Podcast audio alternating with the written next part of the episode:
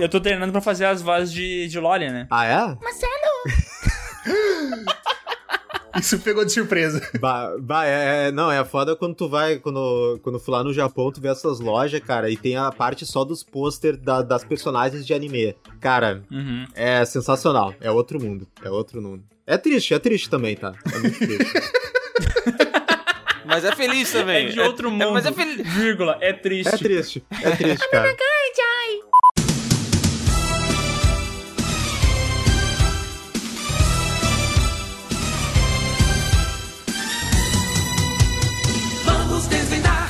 Pessoas! Estamos começando mais um PeeWeeCast, o podcast do canal Piuí, que hoje, cara, chamou aqui os maiores senpais desse Brasil e vai abordar um assunto que há muito tempo é prometido e que a gente nunca entra nele, que são animes, os famosos desenhos japoneses. É anime ou anime? É, o Marcelo podia falar agora se ele quisesse, né? Alguém, alguém- agora os caras que entendem podiam falar pra gente, né, velho?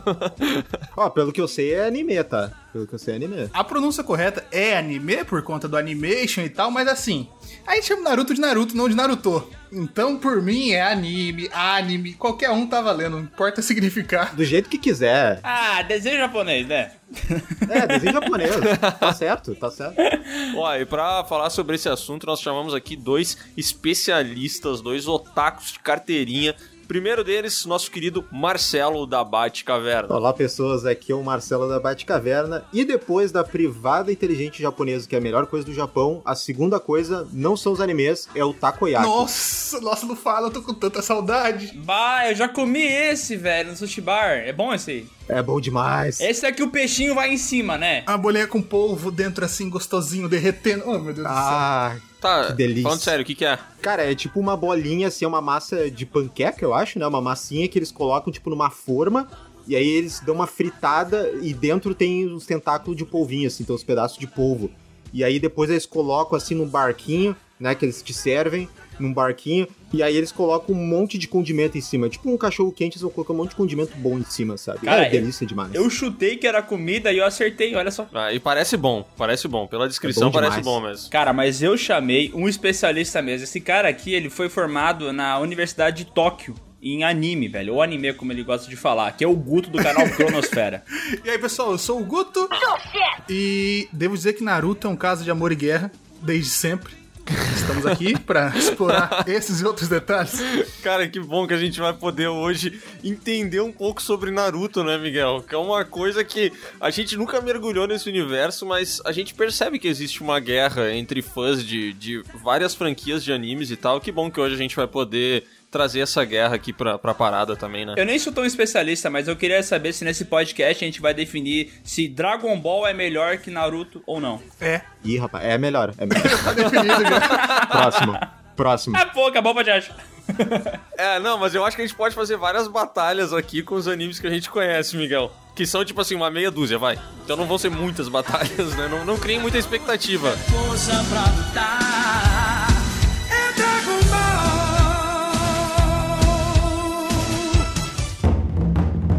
Leu, eu vou assistir todos os animes do mundo agora mesmo. Oh meu Deus, como você vai fazer isso, homem caro senpai? Eu vou ver no Crunchyroll. Crunchyroll! Dá pra tu latir, entendeu? ah, é que isso sou eu tentando falar uh, japonês. Eu estouro todos os áudios.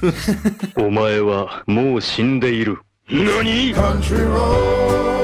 Exatamente, hoje nós estamos aqui pra falar sobre Crunchyroll, o streaming de animes e mangás que você precisa adquirir, velho. Porque se você já é fã, você já assiste um monte, você tem que ter porque lá tem um catálogo imenso. Se você não conhece ainda, você tem que ter pra poder conhecer, entendeu? Exatamente, cara. O Crunchyroll é o maior streaming de animes e mangás do mundo, cara. E sério, tem muita, mas tem muita coisa, cara. Lá tem todos os animes que você conhece e todos os que você não conhece também, entendeu? E tem muito anime que a gente não fazia nem ideia que existia, né? Tipo um anime sobre pessoas que jogam vôlei e são poderosos. Não fazíamos ideia. E ouvimos falar nesse podcast que é muito bom. E o Marcelo já tinha nos falado sobre esse anime também nos bastidores, né? Exato. E além desses animes que você não conhece, no Crunchyroll tem, é claro, os clássicos que todo mundo já assistiu ou não assistiu, mas tem que assistir, né? Tem Cavaleiro Zodíaco? Tem Cavaleiro Zodíaco. Tem Dragon Ball? Tem Dragon Ball. Naruto? Tem Naruto. Boruto? Tem Boruto. My Hero Academia? Tem. Tem tudo. Tem tudo, cara. Caraca. Eu sou maravilhoso, entendeu? Mas talvez o mais interessante do Crunchyroll pra quem curte animes é a velocidade em que os caras trazem os lançamentos, cara. Porque se liga, o anime é lançado no Japão e uma hora depois ele já está aqui dublado em português ou legendado pra você poder assistir ele, tá ligado? Uma hora depois do lançamento, velho. Mas como é que isso é possível se o fuso horário do Japão é 12 horas? Cara, não sei, velho. Bruxaria. Eu, eu acredito que seja bruxaria. Só pode. Não é feitiçaria, é tecnologia. E é o seguinte, meu amigo, se você falar assim, ah, mas eu não tenho televisão, mas você pode ver no celular. Ah, mas eu não tenho celular, dá pra ver no Play. Ah, mas eu não tenho Play, dá pra ver, sei lá, no micro-ondas. Dá pra ver em todo lugar, cara. Funciona no tablet, funciona. Cara, funciona em tudo. Videogame, computador, tá? É por toda parte. E uma coisa muito da hora pra quem não conhece o Crunchyroll é que você pode curtir boa parte do catálogo dele de graça, entendeu? Porém, você vai ter que assistir anúncios. E é aí que entra a grande sacada de você ser premium, porque além de você ter acesso ao catálogo completo, com esses episódios que a gente comentou que vem pra cá uma hora depois do lançamento no Japão, você não vai precisar assistir anúncio. Que é uma coisa muito chata, né, cara? Cara, porque se eu tivesse que ver o Boruto lá, lindo, e do nada entra um cara me dando um curso de finança... Eu... Vai ficar milionário em apenas 5 dias? Cala a boca, velho! Eu quero ver o Boruto. É o que eu falo quando eu tô assistindo o Boruto. Ah, bom. Ah, mas eu não sei se vale a pena, não, não- ainda não conheço muito o meu sistema. Meu amiguinho, com o link do Piuí aqui embaixo na descrição, você ganha 14 dias de graça e você pode testar o Crunchyroll Premium. Exatamente, cara. Então, É Premium ou Premium? é premium, né? Ah, é premium premium. é muito mais chique do que premium, entendeu? As Sim. duas coisas funcionam, mas premium é premium, né? Premium é premium. não é premium. É, tá. Ó, mas falando sério agora, vai agora mesmo no link que tá aqui na descrição desse podcast e dá uma testada no Crunchyroll Premium por 14 dias que você não vai se arrepender. A gente fala sobre um monte de animes legais aqui nesse podcast. É só você ir lá, procurar e aproveitar. Arigato! Crunchyroll muito legal! Eu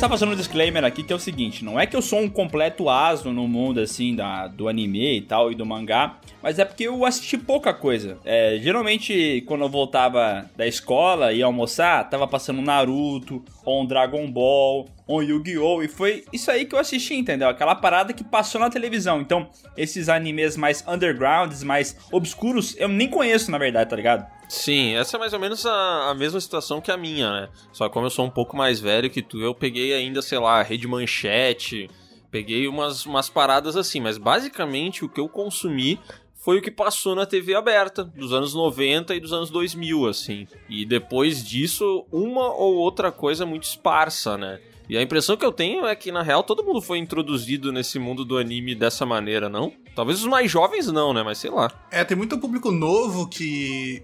Acho que é público sempre bem mais novo do que a gente, que nasceu agora, já pegou 100% direto na internet, não sei o quê. Mas com certeza, essa época, principalmente desde a, desde a manchete, é, Globo, Record, todos os canais que passavam na TV aberta, foi com certeza o ponto pra existência do anime no Brasil do jeito que é forte hoje em dia. Com o Dragon Ball, o Cavaleiro Zodíaco, ah, os episódios que a gente perdia, não sabia o que acontecia no meio, aí a gente pesquisa agora pra descobrir. Verdade, verdade. Mas sem, sem aquela base que veio antes, assim, não existiria quase nada da força do, do anime no Brasil hoje em dia. Eu acredito. É, eu cresci também na, nas finalzinha anos 80 aí, e começo dos anos 90, foi essa grande invasão aí dos animes, tanto... Entregou a idade, hein? Entregou a É, idade. é, já tô entregando Entregou. aqui, né? E tanto no ocidente, assim, foi quando realmente tiveram esses, né, esses animes que aí fizeram a bolha estourar, assim, pra entrar toda aquela leva, assim, de tanto séries quanto filmes, assim, lá do Japão. Que é aí que também eu também adicionaria nos 90, cara, o maior boom que é Pokémon, né? Pelo amor de Deus. Com certeza. É. Qual, quais foram esses animes que meio que serviram para introduzir vocês, né, nesse universo? Para mim foi Pokémon e Dragon Ball. Os dois pontualmente bem diferentes por si só. Mas Pokémon, eu lembro que eu assistia, passava na TV e aí teve. Veio, vieram bastante VHS pra cá também. né? Tanto do- dos filmes posteriormente, que até passaram no cinema. Eu, eu tô entregando minha idade que eu sou mais novo. Mas dos episódios também. Aí a gente tinha como comprar os episódios e eu falei, hum, interessante. Eu assistia com minha família. Minha mãe assistia um monte de coisa, ela sabe de tudo. Do, do começo de Pokémon, o começo de Dragon Ball, tudo ela sabe de cor. Porque assistia comigo o tempo todo. É, o meu pai falava que era do diabo, né? Então não- ele não gostava muito de ver junto comigo. Mas assim, quando ele não via, eu assistia felizão, assim. É, na, na, na época até a gente tá brincando, mas teve a época lá do, do Yu-Gi-Oh! Porque realmente ele tinha aquela coisa parecida do demônio, né? Ele invocava as paradas, as coisas muito loucas no, na- nos decks dele. Sim. E eu lembro que teve essa polêmica. Eu acho que foi o Yu-Gi-Oh! também, o Inuyasha, eu acho, que pegou um pouco também nessa época, né? Mas eu cresci com isso aí também, né? Essa invasão aí desses desenhos aí, eu adicionaria Cavaleiros do Zodíaco, né? Que foi outra febre gigantesca no Brasil, né? Aqueles bonequinhos que caía as armaduras toda hora, né? E tu tinha que comprar um novo porque tu perdia a armadura. Era bem complicado nessa época, né? Mas, e depois, é, é, tendo lá no. Teve aquele bloco no, no Cartoon Network que era o Tsunami, né? Que aí vieram, vieram Sim. outros animes muito bons, como por exemplo o Samurai X, assim, que até hoje também tá muito bem, assim, quando eu revejo é ótimo. Nossa, pra tu ver como eu tô bom no, no anime, né? Tu falou Samurai X, sabe qual que Lá eu vem. lembrei? De Samurai Jack. Olha, esse é bom também. é bom Eu sabia. Caralho, na hora eu lembrei dele com roupa branca e tal. Eu falei, "Epa, isso não é anime, eu acho. também. Não, mas É, Mas esses animes aí, eles estouraram demais aqui no Brasil, né, cara? Nossa, eu lembro Cavaleiros do Zodíaco, na moral, eu acho que esse anime ensinou metade da população do Brasil quais são os 12 signos aí do, do Zodíaco, tá ligado? É. Foi bizarro, assim. Totalmente. É, eu só conhecia por causa disso, provavelmente até hoje eu não saberia de cor os 12 se eu não tivesse assistido. E na época era animal, e eu lembro que os animes eles tinham também a parada da abertura dos desenhos, né? Bah, Ah, aí sim, né? isso é da hora, hein? Tinha esse diferencial também dos desenhos, os desenhos japonês, que eles tinham essa, esse formato diferente, né? Que ele tinha aquela aventura que continuava toda semana, que a maioria dos desenhos ocidentais, assim, não tinha essa coisa da continuidade. E Aham. tinha as aberturas, os encerramentos, assim, que era uma parada, fora a questão toda do traço e do estilo da animação, que também era uma coisa bem. Eu achava melhor na época, né? Mas ele era bem diferente de tudo, assim, que a gente via. Nossa, eu lembro que quando começava Cavaleiros do Zodíaco. Opa. Nossa, cara.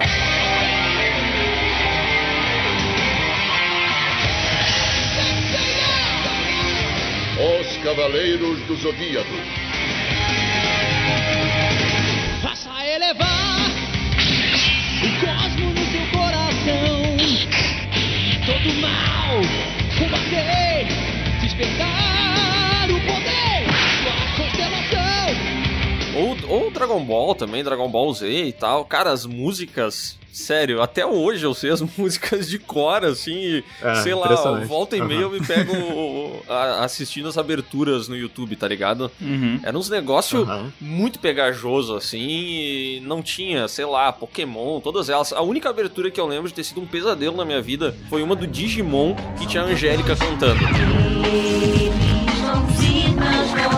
Ah, é da Ah, não, Cara, que, desgo- que desgosto, velho. Cara, quem que Nossa. achou que a Angélica lendária. era da hora pra isso aí, sabe? Não, cara, vai dormir, Angélica, mas não faz isso, né, velho? Digimon são demais, né? Isso aí, os Digimon É, são demais. E ela botava as Demais. mãozinhas na frente do rosto, assim, bah. E aí vem um coro, e aí vem um coro do Mazos, Digimon, Digital.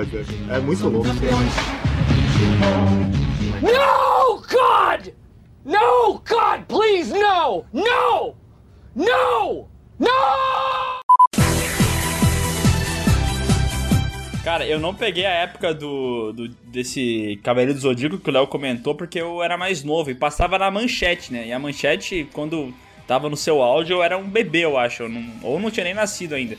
Só que eu, eu lembro que do Cavaleiro do Zodíaco tinha uma treta que meu irmão sempre comentava que ele não gostava porque alguém que ele conhecia, ou ele mesmo, é, tinha o signo de peixes. E daí o, a casa de peixes tinha um representante não muito da hora, parece. Mas eu não sei muito bem o que significa isso. Só tô falando pelo que eu lembro. Assim, eu acho que eu não gostei, não me liguei tanto, eu gosto, mas não me liguei tanto a Cavaleiro Zodíaco por isso também. Porque eu sou de touro e a gente tinha aqui pra touro o Aldebaran. Ele era só um tanquezão fortão, não sei o que, ficava gritando. Eu falava, cara, todo mundo ali, Mas ele é brasileiro, tudo da cara, hora. ele- ele não é brasileiro. nunca. Aí eu ficava, mas vamos lá, o, o câncer tem a máscara. Aí os caras caem pro inferno e congelam, não sei o que. Ó, o Debaran dá soco. Aí eu falava, nossa, que triste. né? Que signo você é? Ator. e tinha, tinha um moleque na minha sala que era de Sagitário. Sagitário é a armadura mais forte que tem lá. Irada, irada. Armadura de armadura. ouro, iradaça. O cara É. lá soltando flecha de, de ouro, não sei o quê. E ele ficava o dia inteiro falando que era de Sagitário.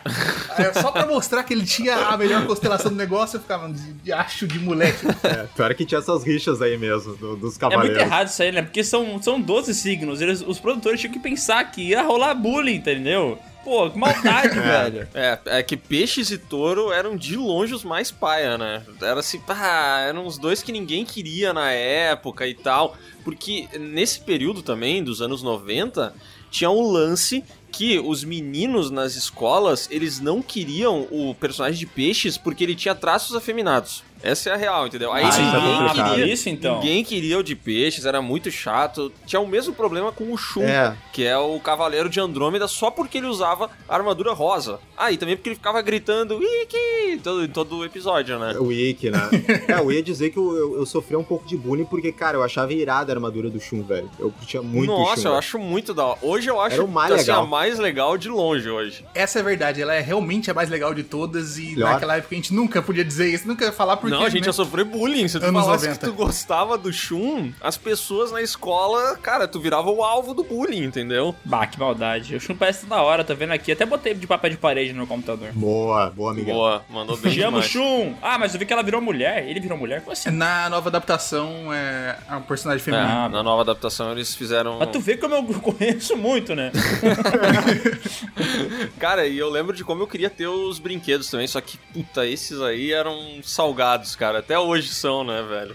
Os brinquedos dos Cavaleiros Zodíaco, aqueles. Eu acho que hoje em dia são até mais do que antes, viu? Que hoje tem cada, cada figure bonita, cheio de detalhes daquilo, detalhes daquilo. Os Clofumite, né, né, Goku? Isso aí é complicado. Ah, não tem como.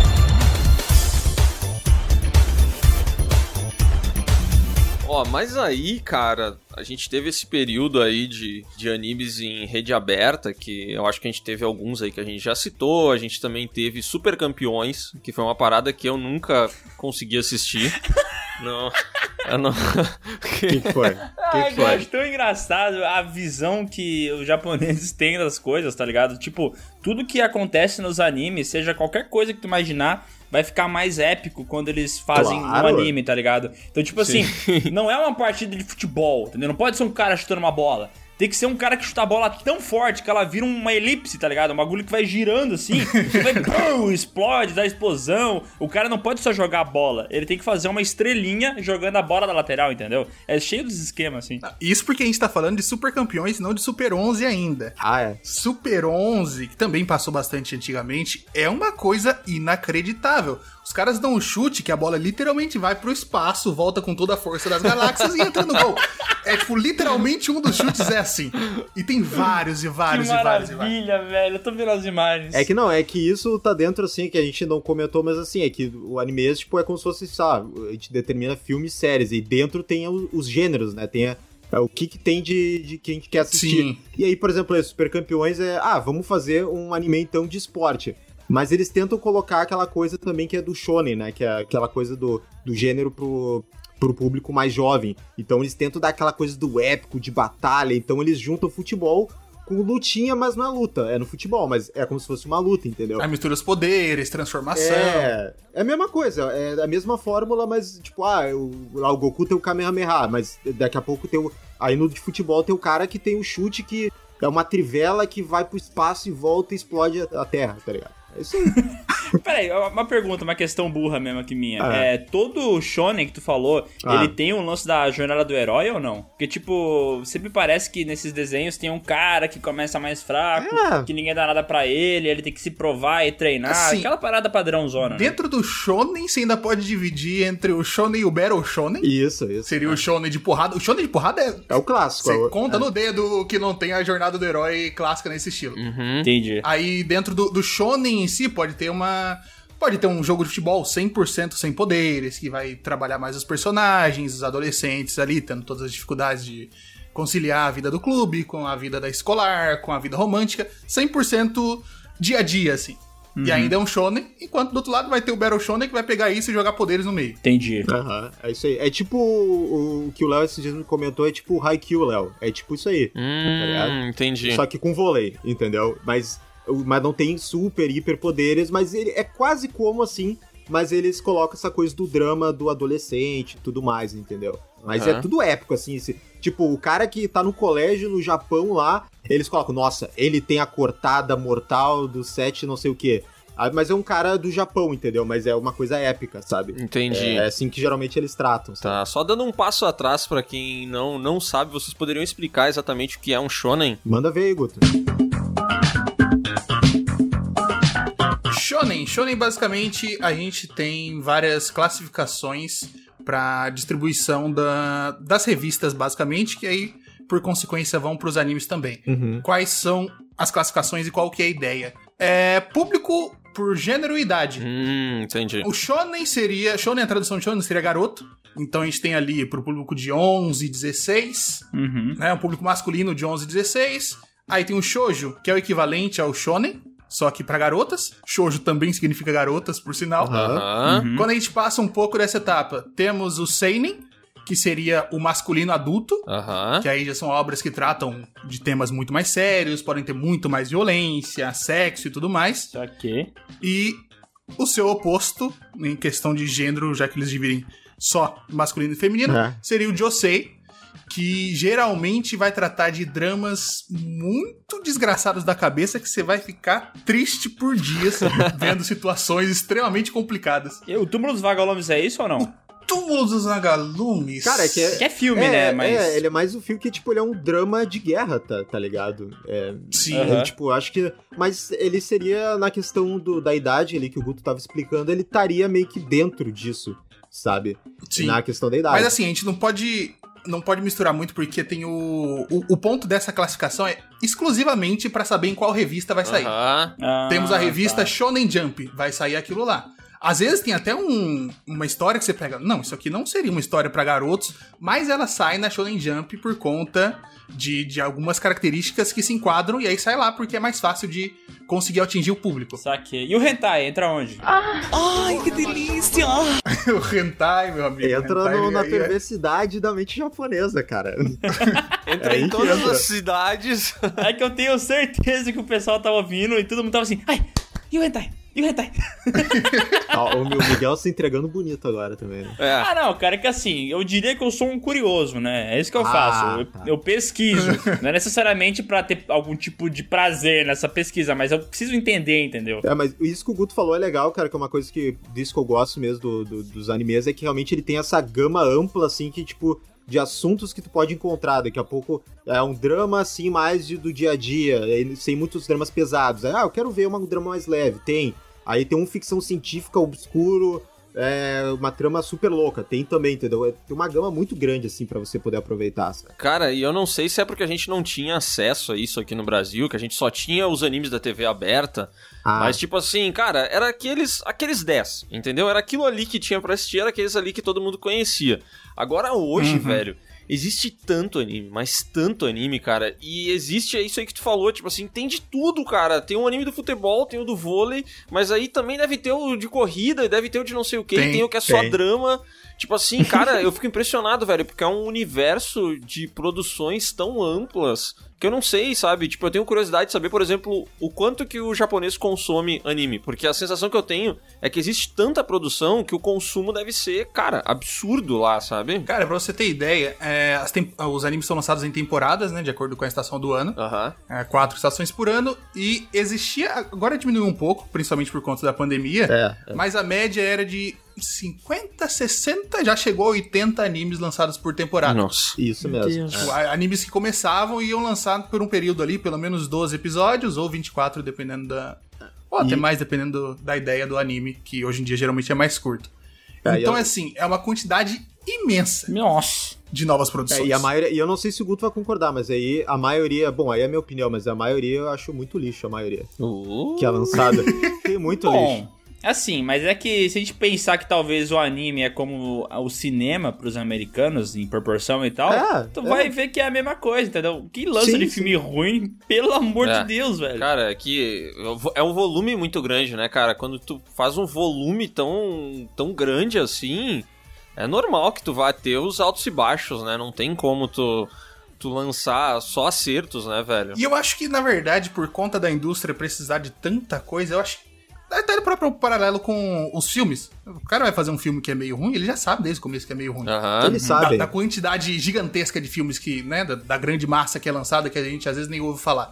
Os animes também. Vai ter um orçamento limitado, vai ter uma história que alguém gostou, mas às vezes não é tão boa. Mas eles precisam lançar ali porque vai passar na TV, vai passar pelo Blu-ray e vai ter consumo, querendo ou não, e as pessoas precisam, as- precisam consumir. Aham. Então, se tiver no- na temporada 50 animes, se 10 forem destaque, é muito. E é o suficiente pra, pra É. indústria continuar girando. Porque os estúdios estão fazendo dois, três cada vez, então. Aham. É, e ca- cada vez mais, assim, que tem uns estúdios que pegam muitos projetos de uma vez só e você vê isso na qualidade, assim, né? Tanto que quando, bom, pra mim, me- pelo menos, assim, cada temporada, às vezes, é, o que você faz, às vezes, peneirar, parecido com o que você faz em séries e filmes, que é ver assim, ah, qual estúdio é desse anime? Aí você já sabe que é um estúdio bom, aí você segue ele. Sim. E tem a questão até do diretor, por exemplo. Tem gente que às vezes não sabe, mas, cara, do- dos animes tem é, diretores famosos, tem galera que tem um- uma, uma imaginação, um traço genial, assim, com ideias muito boas. E aí você já sabe, pô, esse anime eu vou ver porque é do tal diretor, entendeu? Então você consegue seguir essa galera que você gosta de ver e é parecido com o que você vê em filmes, né?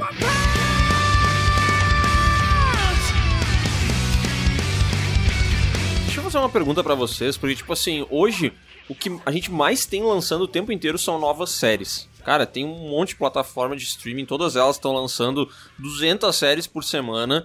E tem séries que, cara, é impressionante, velho, mas tu olha o pôster e tu já sabe que é uma merda. Às vezes, às vezes, cara, tu ouve No anime o é igual. nome. No anime é igual. já é uma merda, entendeu?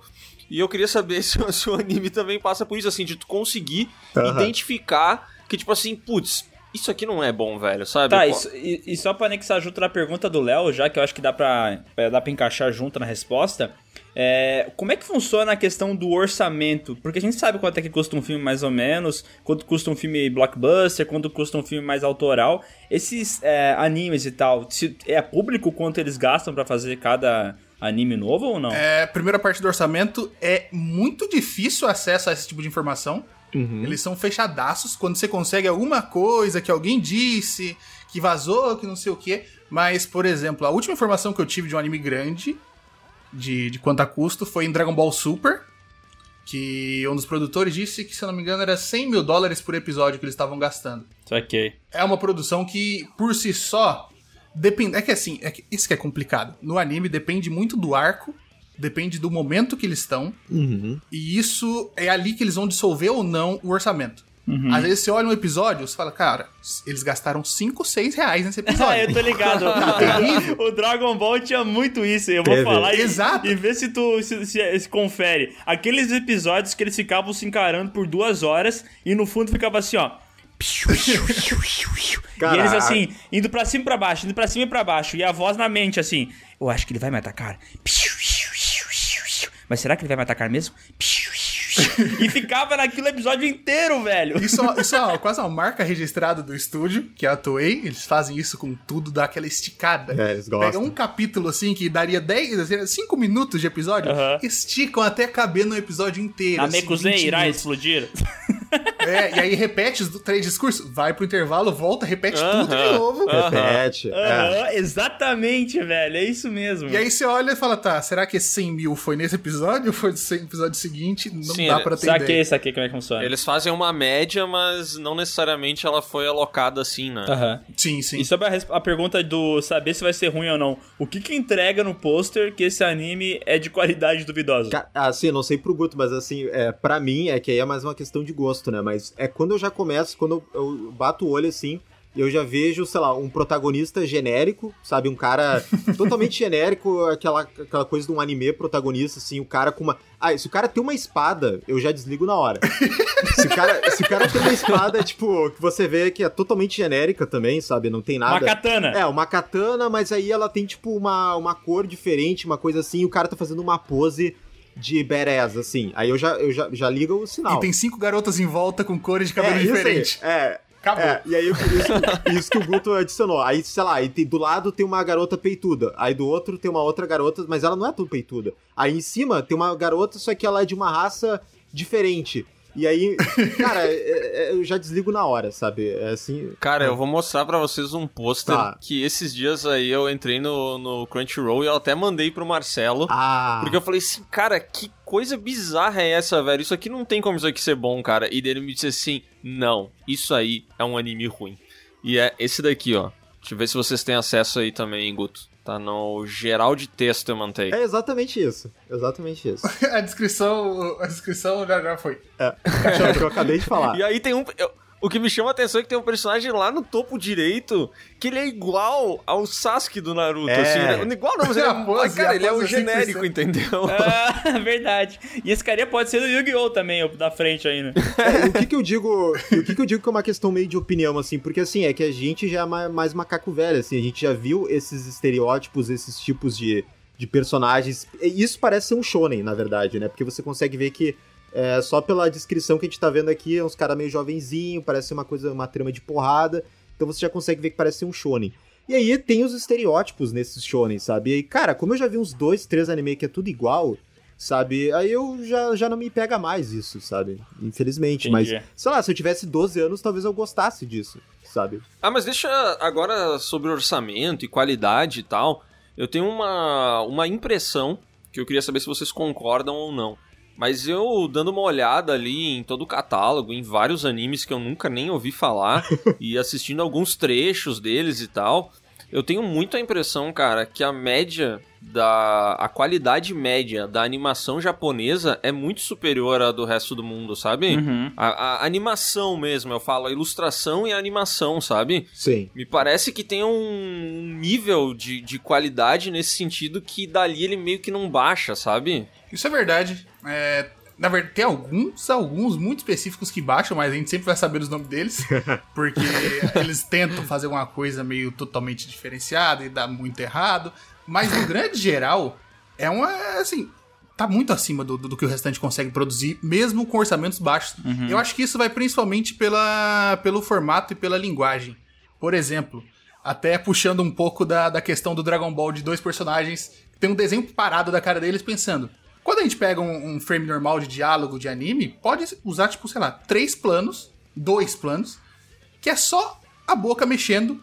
E faz sentido isso pra dentro do anime, porque já, já faz parte do estilo, faz parte da, da pegada da narrativa.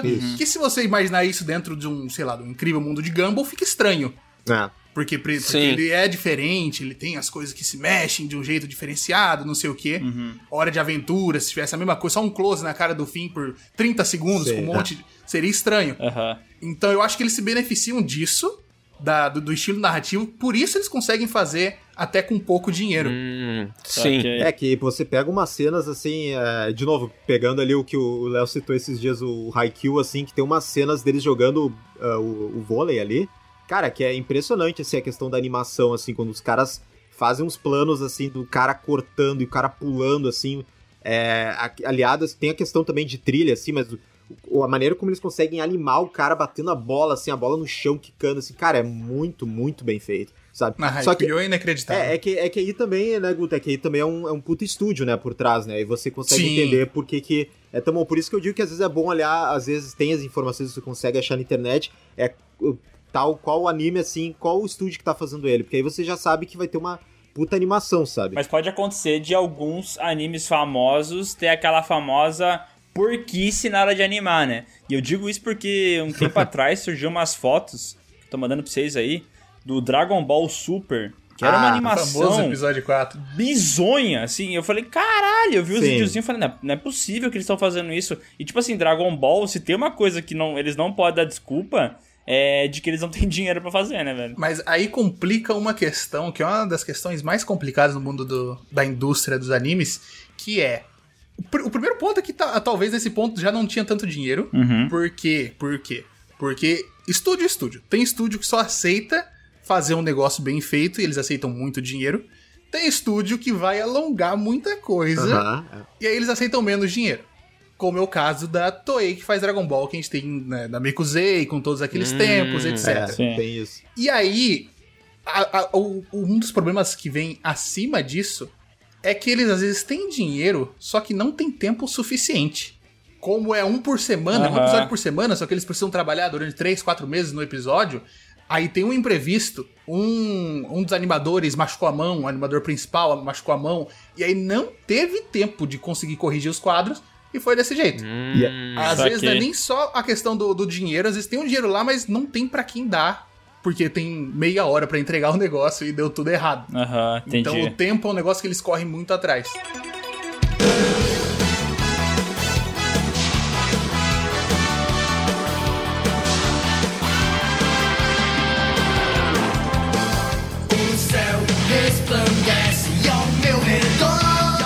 Que a gente falou do Dragon Ball, e daí a gente pode entrar, acho que um pouco nesse anime, que acho que especialmente. Eu não sei, tá? Se, se isso é uma, uma máxima, mas eu acredito que o Dragon Ball seja um dos animes mais importantes do Brasil, assim, em questão de popularizar o gênero, né? Porque, cara, eu, eu, eu conheço.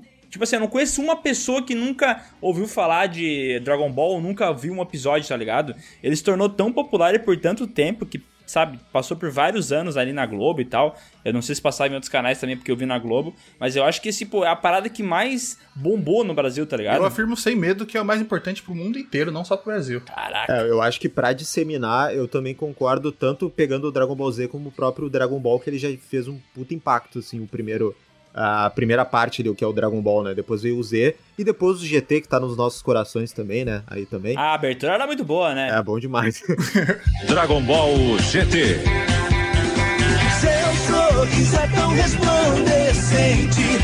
Mas, cara, eu também acho assim, porque é. De, primeiro, porque é um shonen, então é fácil de qualquer pessoa pegar, né? Então, ah, o Goku tem que pedir o Vegeta de destruir a Terra. Beleza, fácil pra caralho, entendeu? E aí, isso aqui, aí não sempre, né? Mas sempre quando ia pras grandes cenas, assim, cara, tinha umas lutas que eram fenomenais, assim, sabe? Questão de animação também, né? Não era sempre, né? O Uhum. Dragon Ball tinha vários episódios que eram meio cagados, assim.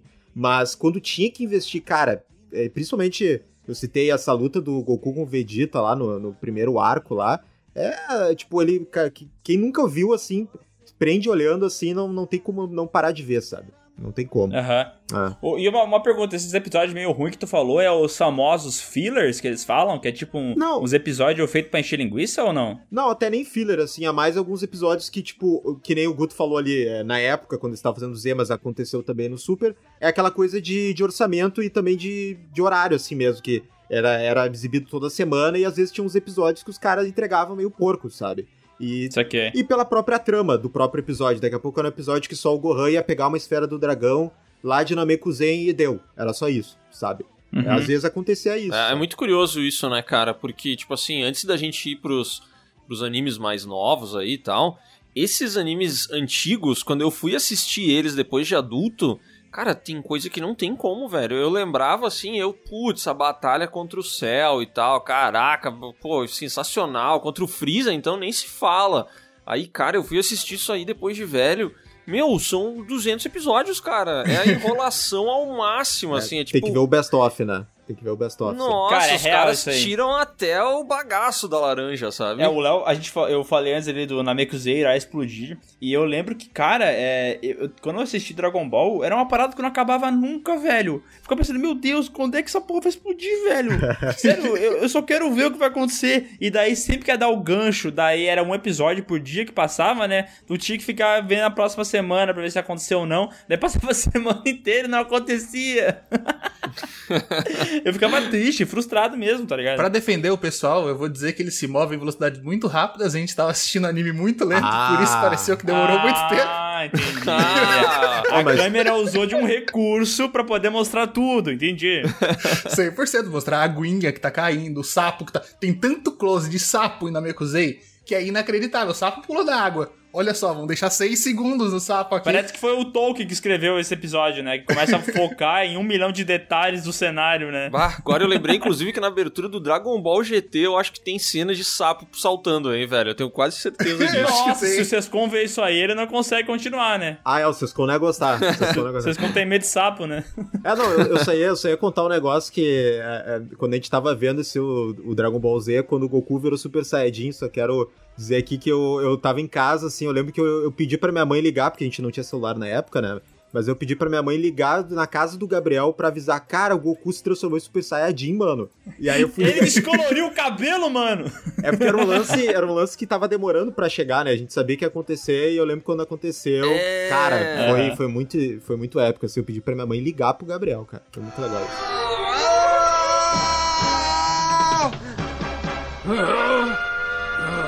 É, mas infelizmente é aquele lance, né? Ele vira o Super Saiyajin, daí depois ele vira o Super Saiyajin 2, daí o Super Ah, Saiyajin é, 3, cara. Alpha, Buster, Master, ele não para, né? Tá ligado? Os caras não sabem a hora de parar, né? Aí a gente entra na, na treta do. na treta das editoras. Do Toriyama, né? É, é, tem isso. É, as editoras olham assim e falam: hum, vamos lá. Estourou no mundo inteiro. Todo mundo tá comprando anime. todo mundo tá comprando hum. mangá. Tem 300 milhões de bonecos. Por que parar? Por quê? Por quê? E aí o cara montou um arco certinho pro Goku morrer no final, É. não sei o que, não sei o que. Hum, agora a gente pode fazer uma outra coisa aqui da frente. Vamos reviver esse homem. E isso em Dragon Ball aconteceu infinitas vezes. Deus, por que matamos o homem?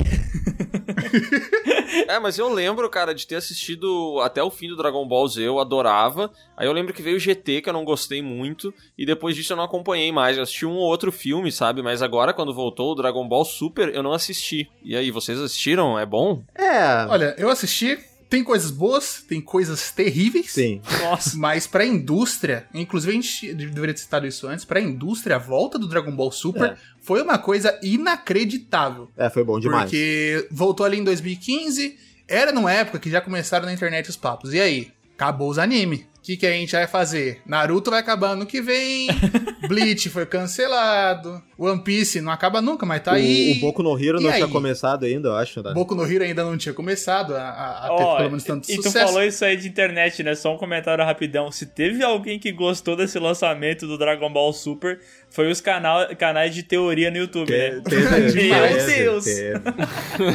Cara, olha, eu juro, eu nunca pesquisei um anime na minha vida no YouTube. E o que mais acontecia pra mim era aparecer thumb de vídeo, tipo assim, o Goku tem um sapatinho da hora? E daí a teoria falando sobre o sapato do Goku, entendeu? E daí eu ia ver um milhão de views, eu falava, caraca, velho! É, mas acho que é isso que o Guto falou, né? Porque realmente eu também não tenho o hábito de pesquisar sobre animes. E quando surgiu o Dragon Ball Super, cara, nossa, isso aí estourou, velho. É. E já tava em todo lugar, assim. E realmente deve ter dado um gás na indústria. Apesar de que eu me lembro. E isso eu pesquisei logo que saiu o Dragon Ball Super, porque eu tava com vontade de, reassistir, de assistir, né? Aí eu pensei, pô, será que eu reassisto os outros? Vou ir pro Super depois e tal. Só que eu lembro que no início do Dragon Ball Super, as pessoas falavam mal. Elas disseram assim, cara, puta, não tá legal isso aqui, não tá. Ah. E eu não sei exatamente quando, mas em algum momento ele meio que deslanchou e o pessoal voltou a curtir muito. É isso ou eu tô enganado? Eu era uma dessas pessoas. Ah, ô Guto. Eu era 100% uma dessas pessoas. Quando começou ali, nossa, uns arcos meio reiki, porque eles assim, eles lançaram um filme pra testar. Batalha dos Deuses. Será que Dragon Ball é. funciona hoje em dia?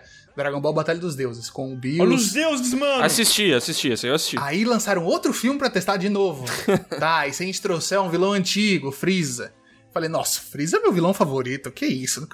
Fui assistir o filme, já fiquei com o pé atrás. Aí anunciaram o anime. Aí o anime, ele refez o filme e refez o outro filme. Então o anime em si, coisa nova, foi começar assim, no episódio, sei lá, 50, depois de muitos Nossa. meses de produção, produção só requentando o negócio. Aham. E já não era um negócio que pra mim não tinha sido bom. O primeiro arco foi bem mais ou menos algumas coisas ali. Mas assim, é aquela opinião do velho que, que já tá sendo crítico demais, chato demais. É, é que a gente, é que a gente é chato, cara. A gente é velho. É, a juventude. É, não- mas assim, É, Aí você olha, você olha pra criançada, todo mundo curtindo muito A gente que negócio. tá assim, errado. todo mundo adorando o negócio. A gente tá errado, essa é a grande verdade. Não, ó, Guto, ó, Guto, ó, pode ficar em casa que o Piuí se tem uma coisa que faz bem é reclamar. Nossa. Reclama que a gente adora isso, velho. Você citou, inclusive, sobre vídeos de, de Dragon Ball que apareciam no negócio. Eu fiz, nessa época, muito sem querer, eu ganhei uma fama absurda de hater de Dragon Ball. Ih, Ih, Já sei o que eu vou botar na vitrine do podcast. O hater de Dragon Ball. O hater de Por Dragon mais que seja a coisa mais importante da minha vida, que eu adoro e defendo com todas as pedras, porque justamente eu comentei sobre o começo de Dragon Ball Super. Falei, nossa, isso aqui não tá acontecendo, isso aqui não é Dragon Ball, isso aqui não sei o que, não sei o que, não sei o que. O canal era pequeno, não, não esperava nada do negócio. Aham. Uma semana, um milhão de views. Eu falei, gente, o que, que aconteceu aqui? Ah, Olha É. só, é o teu vídeo que eu vi então. 30 mil comentários de pessoas querendo o meu sangue. De crianças alucinadas, bravas. Guto, não sei o que, não sei o que. Lista de pessoas. Esse comentário é maravilhoso. Lista de pessoas que eu gosto: Goku, Gohan, Piccolo, não sei o que. Lista de pessoas que eu odeio: Guto, Guto, Guto. Ah, muito bom, muito bom, cara. Foram tantas coisas, eu dei tanta risada. Maravilhoso. Nossa, bom demais, cara. Eu teria moldurado esse comentário aí, cara. tá até hoje salvo aqui. Mas eu te entendo, Guta. A gente já falou mal de algumas coisas aí no canal Piuí. E, cara, a reação nunca é positiva dos fãs, tá do, ligado? que, fãs- do que que tu falou mal recentemente aí, Miguel? Me relembra. Ah, já falou de uns grandes filmes aí da nação, né? Que é o Aquaman, né? É. Grande obra aí. E os fãs ficaram meio bravos com a gente. Mas não, não vem ao caso, né? É, fa- faz parte do jogo, né, cara? Mas isso é muito doido, esse lance de ser velho e ser novo, né? Porque eu tentei reassistir o Cavaleiros do Zodíaco. Quando saiu agora o remake, eu falei, bom, eu vou ir assistir pelo menos lá as 12 casas, né? Pra ver, pô, ter essa memória aí no meu coração, vou reviver isso, né? Cara, impossível. Envelheceu muito mal. Impossível assistir o, o início dos Cavaleiros do Zodíaco. Impossível. Eu quero guardar na minha memória e eu não quero nunca mais abrir esse baú, porque eu achei horroroso quando eu fui assistir, velho. Ah, não, o não Cavaleiros. deu, mas não deu mesmo, o Cavaleiros cara. não dá. Depois de velho não dá pra reassistir, não, cara. É complicado. Esse lance da animação requentada, deles aproveitarem, de ter um, um take que dura 80 segundos, que é só a cara dele. Nossa, tem muito, velho. Mas tem muito, assim.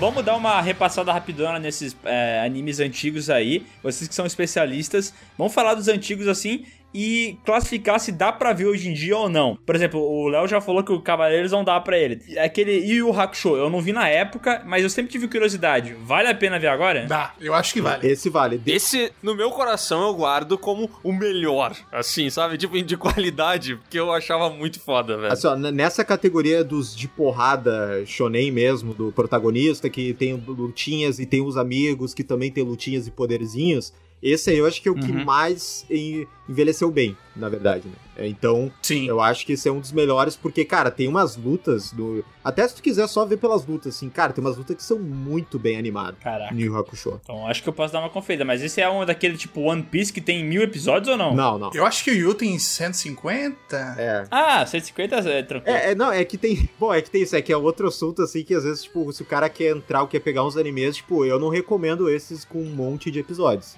Eu nunca recomendo, tá ligado? É, eu vou sempre pelo, pelo gosto mais da, da pessoa, do que, que ela gosta de ver, o que, que ela curte. Sim, sabe? 100%. É assim que tem que começar. Tipo, One Piece eu jamais vou indicar pra alguém, assim, sabe? Tá, e Pokémon, dá pra ver ainda? O, o original, né? Não, não. Cara, eu, eu diria Não. que quem, quem é velho e tem alguma memória, dá pra assistir alguns episódios, porque tem muita coisa engraçada que você não lembra. Ah, tá. Da ok. personalidade, assim, mas, tipo, só sair pescando, assim. Ah, Ah, entendi. deixa eu clicar aqui no meio do episódio, assim, mas pra assistir desde o comecinho. Não, é que a animação é bem porca do Pokémon, do antigo. Hoje em dia tá melhor, hoje em dia tá melhor, mas. Aí tá Sim, hoje em dia tá bem, bacana. melhor, é. E Digimon. Cara, é que, ó, na minha memória, Digimon era mais legal que Pokémon, tá? Não sei se eu tô enganado. Eu sou suspeito com Digimon. Ih, rapaz. É, o Guto é conhecido como o hater de Digimon, cara. Mais um, Guto. Pessoas que eu odeio, Guto, Guto, Guto. Tá lançando Digimon novo aí, não sei quantos anos já, lançando uns episodinhos. Fui assistir, aí, nossa, 40 segundos a Digievolução. aí fui ver o antigo 50 segundos de Pô, Digievolução. cara, mas tinha um solinho Nossa. de guitarra pra, pra de evoluir, velho. Tá louco? Então, no antigo tem um solinho, no novo não tem nem solinho, no novo não vale a pena por isso não. Agora, o antigo se aproveitar. No novo é só um, deixa os garotos brincar. E eles viram bagulho. né? Não, mas a, mas a história, se eu lembro que a história era melhor, cara. Que tem toda a relação dele lá com os Digimons e tinha uns conflitos. A história é bem legal mesmo. É bem melhor que o Pokémon, sabe? Que o Pokémon era, tipo, não que os, do- os dois era pra vender coisa. Mas o Pokémon realmente era. era ele, ele- veio depois, né? Que teve o jogo e depois veio o Pokémon. Então ele realmente era pra vender coisas, sabe? Não tinha tanta coisa pra história, sabe? É, o Pokémon veio pra vender boneco do Pikachu. Exato. Só. É, é isso aí. Eu já comprei um boneco do Pikachu, olha só. Olha Pra aí. tu ver como deu certo, né, cara? Deu certo, deu É? certo. Porque o, o Pokémon é tão descarado quanto a vender boneco, porque ele começa com o Ash pegando todos os três que você não pode ter no jogo do começo, assim. Só pra você ficar com vontade dos três e falar, tá, eu quero uma pelúcia dos três, já que eu não posso ter no jogo. Ah. É, porque no jogo você, você acaba selecionando. Ou você quer o, o Charmander, o Charizard. O Charizard. Eita. Charmander, o Bulbasauro ou o Squirtle. Isso. O Ash tem os três. E o Pikachu. Ó, e ali nos anos 90, eu também lembro de Samurai X, Sailor Moon. Eita. É. Ah, Cara, tô, tô tentando lembrar se tem mais algum.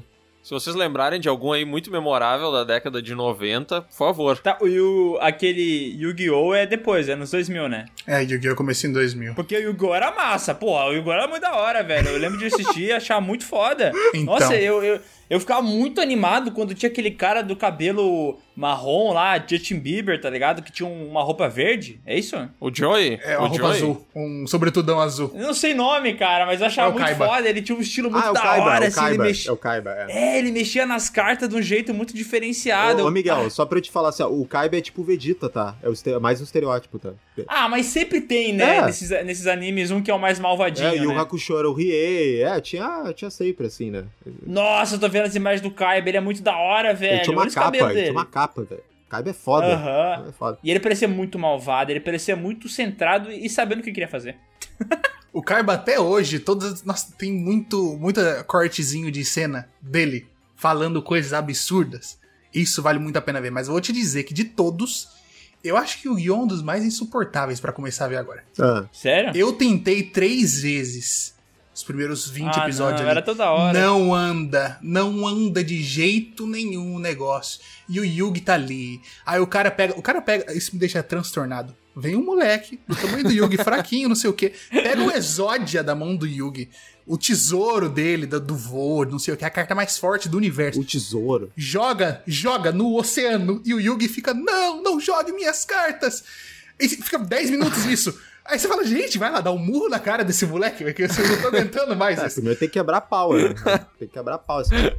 Cara, Faz alguma coisa, seu merda. Se mexe, é, grita, bate no chão, chora, sei lá. Esperneia. Mas, cara, foi bom que tu falou ali dos anos 90, assim, acho que tem dois, assim, que eu vi que, que tem uma diferença, assim, em questão de, de personagem e tal, coisa mais complexa, assim. Tu citou primeiro o Samurai X ali, que realmente tem uma trama mais densa, tem personagens memoráveis, assim, mas você vê que os personagens, eles são um pouco mais complexos, né, do que os animes mais genéricos Uhum. que a gente tá acostumado, tipo, ah, Dragon Ball, esses outros aí. E, e junto também, outro que quebrou minha cabeça também foi o Evangelion nos anos 90, né? Que agora tem na Netflix também. Que são dois animes, tipo, que eu lembro que eu vi assim e falei, não, pera aí, isso aqui tá, tá diferente, sabe? Cadê minhas lutinhas? Tá ligado? Ah, o Círculo de Fogo é, do É, japonês. o Círculo de Fogo, é, é, o, é o único... É o, é o Círculo de Fogo original, né? Eu tô brincando, é não, a piada não, é mas, essa. mas a piada é boa porque, cara, é, se um dia penso em fazer algum filme de Evangelho, eu já falei, cara, já fizeram que é o único possível, que é o Círculo de Fogo. De- Nunca mais vai ter outro, Aham. sabe? Era, era o único possível, assim, sabe? Mas esses dois eu lembro que deu aquela explosão, assim, mais de cabeça, que realmente anime podia ser uma coisa muito mais é, complexa, assim, quando eu tava vendo. É, e aí hoje em dia a parada é muito diferente, né? Porque a impressão que eu tenho, olhando mais de fora, sabe? É que realmente virou uma parada talvez até mais. que chama mais atenção por, pelos que explodem cabeças do que pelos, pelos mais padrões. Uhum. Sabe? A sensação que eu tenho assim é que, puta, tem uns. é, o Miguel acho que tinha comentado de Death Note, né, cara? Genial, Death Note é genial, velho. É. Porra, esse eu assisti. Cara- Não, eu, falando sério, eu, eu, eu não dava nada, porque assim, esse lance de anime eu realmente nunca fui muito a fundo e tal. Aham. Daí um dia me falaram, porra, vai no Death Note, que se tu gosta de cinema, provavelmente tu vai gostar do, do Death Note. Mas mesmo assim eu fui naquela, né? Cara, eu fiquei muito impressionado, eu comecei a assistir os episódios, eu lembro que no primeiro dia. Eu vi uns 15 episódios, tá ligado? Eu não conseguia parar, velho. Era muito foda. É, ele, ele tem isso, ele tem isso. Guto, tu curte? Eu gosto, gosto muito, foi muito importante pra minha vida. E foi importante, acho que pra vida de todo mundo que tem ali na média dos 20 pra 30. Uhum. Eu acho que Death Note foi a, foi a ruptura. ruptura com. Tava lá, Dragon Ball, não sei o que. Você assiste o primeiro episódio de Death Note, é um moleque Aham. puto com a sociedade, que todo adolescente é puto com a sociedade. Você fala, tá, o mundo tem que mudar mesmo. Olha como é que tá a situação aqui. Esse anime é diferente dos outros. Esse anime tem uma, uma outra pegada, e realmente tem. Então eu acho que. Acho que ele é importante pra essa, pra essa espaço de mudança entre o.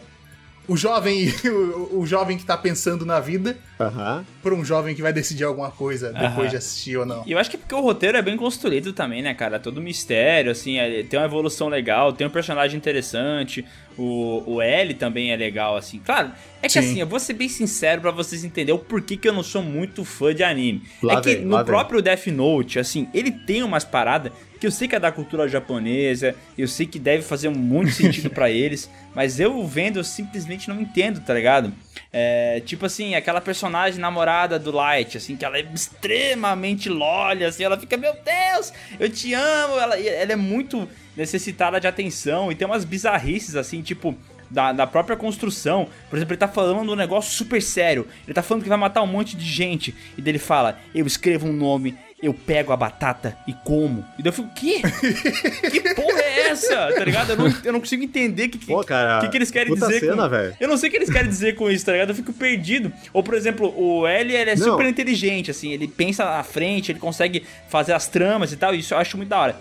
Só que daí É ele o Batman. tem... É, só que ele tem umas bizarrices que, tipo assim, ele não consegue ficar falando de boa. Ele sempre tem que ficar sentado em cima da cadeirinha com os pezinhos no, no assento, agindo como se ele fosse muito maluco. Daí é umas paradas que eu não, não curto muito, sabe? Cara, o Death Note, ele é. Bom, é que teve recentemente, mas eu, eu diria que assim, o Death Note ele é uma parada, ele pegou tanto assim, porque realmente eu acho que ele. Ele, ele pode transpor muito bem pro ocidente, tá ligado? Uhum. Ele tem muito a questão própria da direção, que nem o, o Miguel falou que eu acho que é uma direção super bem feita. E, e ele tem aquela coisa do mistério, do suspense que, tipo, tu vê em grandes. é, em filmes e séries nos Estados Unidos, né? Uhum. Mas de vez em quando, assim, realmente, eu concordo, tem a japonesice. Ela, ela, ela aparece, sabe? Não tem como fugir dela.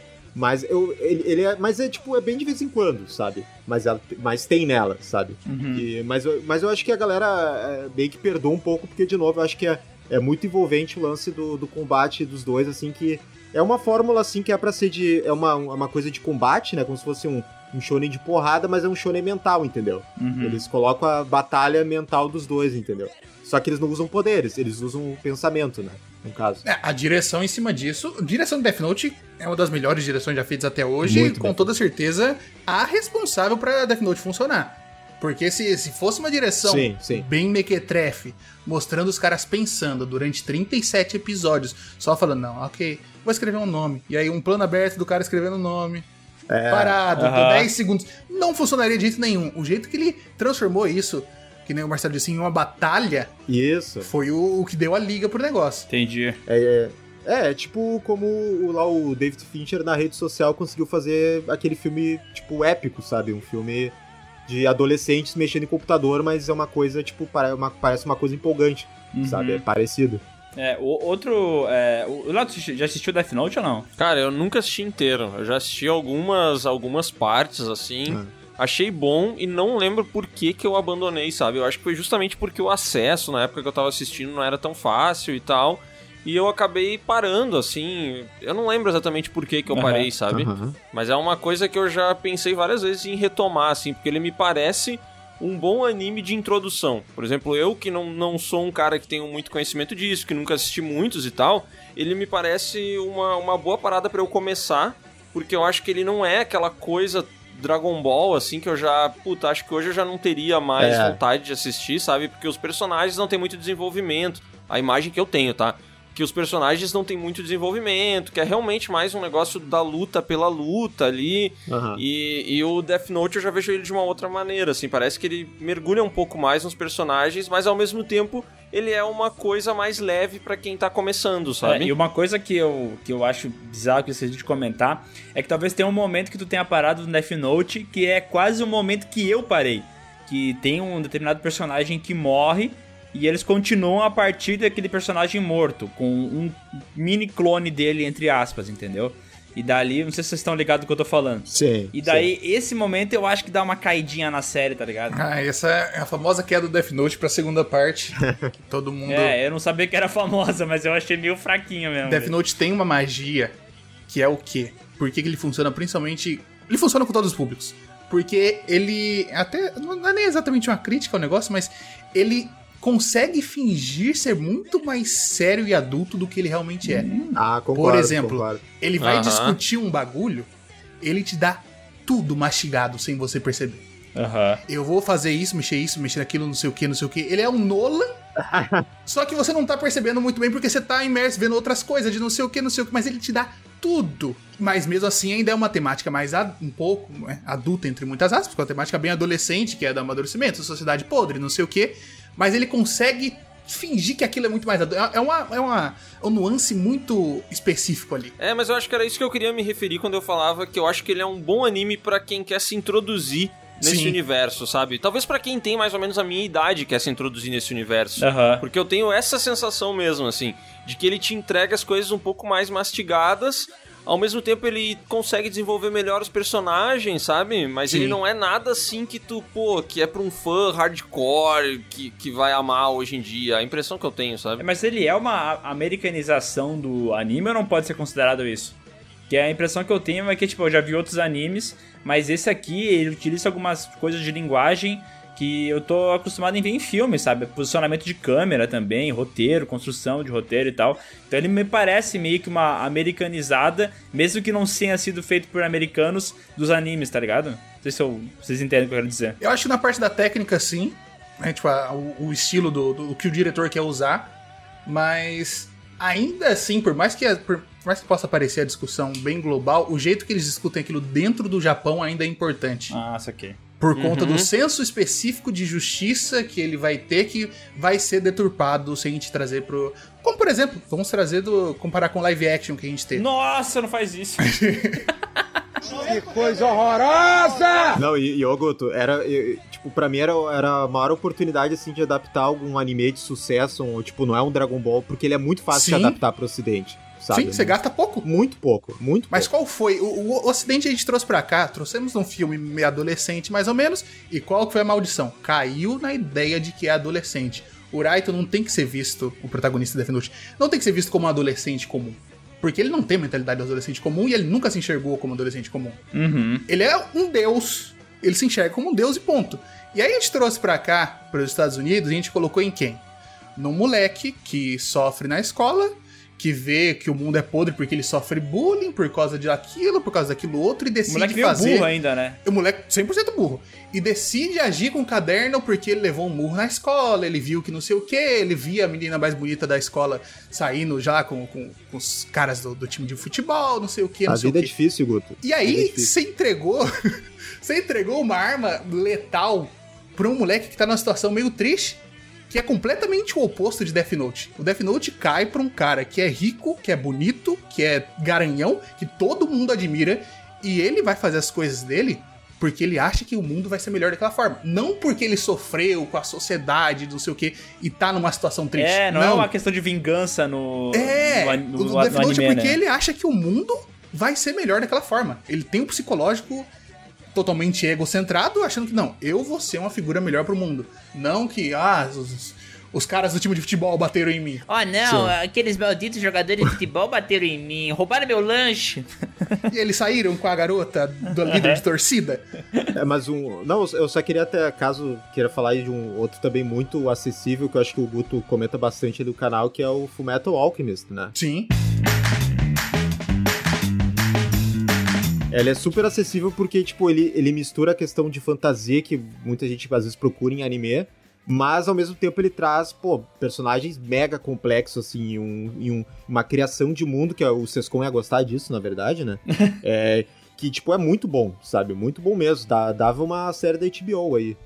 Fácil, fácil. É Todas bom. as discussões, Sim, é bem, sim, bem, bem bem denso. acessível. Cara, só um comentário, nada a ver com nada, mas é, eu vi que também aqui na lista dos animes que eu tava dando uma olhada tem Bleach. E, a, e por um bom tempo eu Ah, achava que o Bleach, o rapaz Bleach, que eu não sei o nome dele, o rapaz cabelo laranja, era o Naruto adulto, porque ele era igual ao Naruto, só que grande. Eu falei, caralho, é, é a série daí Ah, tratando cara. já do Naruto mais velho, entendeu? Nossa, aí Não, não. pra tu ver como eu conheço muito, né?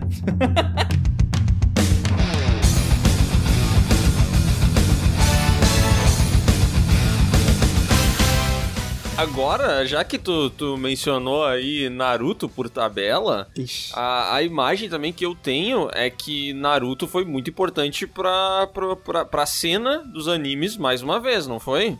Sim, muito. Foi a, foi, foi a segunda onda que veio aí. É. Que a segunda onda foi praticamente Naruto, sozinho. Aham. One Piece veio, mas ficou bem, bem mais quietinho no canto dele. Uhum. Naruto até hoje, você pode ver, todos os dias tá nos Trend Topics no Twitter. É uma, uma febre gigantesca pra fanbase é. muito forte, né, cara? A galera que curte, assim, Fortíssima. né? Fortíssima, né? É, é, é que é, eu, pessoalmente, assim, que quando começou o Naruto, eu já tava mais velho pra poder acompanhar Naruto, sabe? Uhum. Eu, já, Uhum. eu já vi umas cenas, eu já vi que, tipo, tem realmente umas lutas, tipo, no desenho ali, o classicão Naruto, tem umas lutas, assim, muito bem feitas, assim, sabe? Aquela Mas do cara questão- é foda, é no Naruto normal Pô. que tem essa, né? É, é, e, e a galera geralmente põe um MV, né? Põe um Linkin Park atrás, aí fica. Pô, da quando hora. tem o Linkin Park não tem como ficar ruim também, né, meu? É, qualquer coisa com Linkin Park fica bom também, né? Mas é, é que, tipo, quando eu peguei, assim, eu não assisti muito de Naruto, eu peguei só umas. Eu sei alguma coisa dos personagens, mas quando eu peguei já tava mais velho pai aí, não, não É, peguei essa fase. Eu era criança na época do, do Naruto aí, que passava no SBT. E eu assistia. não, não o Shippuden, né? Porque o Shippuden é depois, né? Isso. Eu- o Naruto original e tal. Eu vi exatamente até o momento que aparece um cara em cima de um sapo. É isso que eu lembro. Esse de- Olha, Depois do cara em cima do sapo eu não vi mais porque na época que eu assistia não passava mais no SBT, entendeu? Então todo aquele, aquele lance deles treinar pra ser ninja, deles ir naquela. naquele. é Tipo aquele. Jogos vorazes que tem, tá ligado? Que eles ficam num, numa é, o redoma. treinamento. Exame Sempre Chunin. tem um torneio. Tem É, o torneio lá e É. tal. E, e- tinha paradas no, no Naruto que eu achava muito foda, em que, tipo, pra mim, criança que, que tava vendo a parada, né? Claro. Que eu achava da hora, por exemplo, a cobra que engolia o outro cara lá. Eu achava que tinha uns lances meio de violência, que era uma parada que eu não tava acostumado em ver desenhos americanizados, sabe? Os desenhos americanos é outra parada, Uhum. tipo assim, era mais infantilóide e tal. E os animes, e no Naruto eu via bastante isso também no Dragon Ball, né? Mas tinha esse lance da violência mais explícita, né? Sim, principalmente na, na, na primeira parte, né? No Naruto clássico. Uhum. É, eles. O mangá, inclusive, o mangá vai um pouco além da violência que tem no, no anime. Mas o anime por si só é bem mais violento do que a gente tem hoje em dia, e do que Naruto se tornou depois, principalmente. Mas Naruto, como eu citei no começo, a questão de seu amor e ódio, E- Naruto, ele é. Eu, eu acho que ele é praticamente impossível. Quem não assistiu e não tem nenhum afeto com ele, assistir hoje em dia e falar, tá, isso aqui é o anime da minha vida. Ah, sim. Bom, mas peraí, peraí, mas depende da idade. É que eu acho que depende da idade. Sim, sim, sim, sim. Eu digo, tipo, hoje em dia, você 25 mais. Ah, tá, tá. Ah, eu também acho que não. Aí- Não tem como. É, não tem. Não tem como. Por que, Guto? Porque ele dependeu. Depende bastante da, de você ter acompanhado, ter crescido assistindo o negócio, ou ter acompanhado durante o lançamento, pra você conversar com amigos, fazer teorias, ter ideia disso, ter ideia daquilo, ficar conversando sobre um personagem. Uhum. Porque cada vez que ia passando, ficando mais velho, o autor ia pegando e jogando umas coisas no lixo. Jogava personagem fora, É. jogava conceitos, todas as coisas interessantes que a gente via, falava, nossa, da hora. Não existem mais. Então é. É complicado. Eu gosto muito, mas é muito complicado. Eu acho que é um negócio difícil de se recomendar pra. Ah, sim. Além de, de jovenzinhos. Jovenzinhos podem assistir, vão gostar, mas é muito além disso. Sabe que algumas vezes aqui no podcast a gente já recebeu e-mails, ou até quando a gente falou sobre fanboy, sobre a galera que defende mais uma coisa e tal. E, cara, algumas vezes a gente já ouviu falar na batalha Naruto versus Dragon Ball e as fanbases se degladiando, assim. Mas Ah, agora. que perda de tempo. Eu nunca assisti Deus. Naruto, sabe? Mas com o Guto descrevendo, me parece um pouco assim. é, alguma coisa que talvez seja bem comparável com Dragon Ball mesmo, assim. Tanto por ter, como ele falou ali, ter liderado, né? Essa segunda grande onda dos, dos animes. Como pela trama, por ter um herói ali, por provavelmente ter a jornada do herói clássica e tal.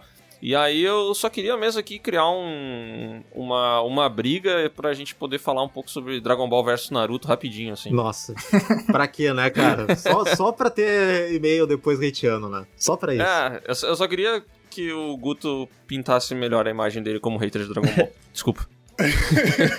Pior que nessa batalha aqui, sem sombra de dúvida, virou hater de Naruto. Sério? Mas é. Sim, sem dúvida.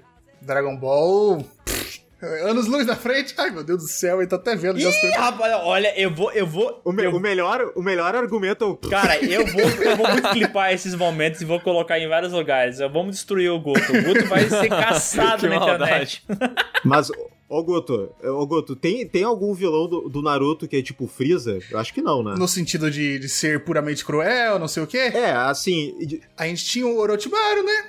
Maléfico, fazia experimento com criança. Ah. O cara, nossa, era o diabo em pessoa que destruiu a vila, invadiu, matou o presidente, o cara das cobras. Brabo. Trocava de corpo com criança, ressuscitava não sei o que, não sei o que. Final de Naruto, virou um cara que tá lá cuidando do orfanato pro Naruto. Ah, não. Ah, não. Em paz. Não teve uma punição, não teve um negócio, ele tá lá, tranquilo, no meio da vila. O cara matou, o cara matou três presidentes de vila, o cara matou não sei quem, o cara atormentou, ele fazia, cara, ele fazia experiência com cadáver, ele ressuscitava cadáver pra lutar, o cara ressuscitava bebê pra lutar, fazia tudo.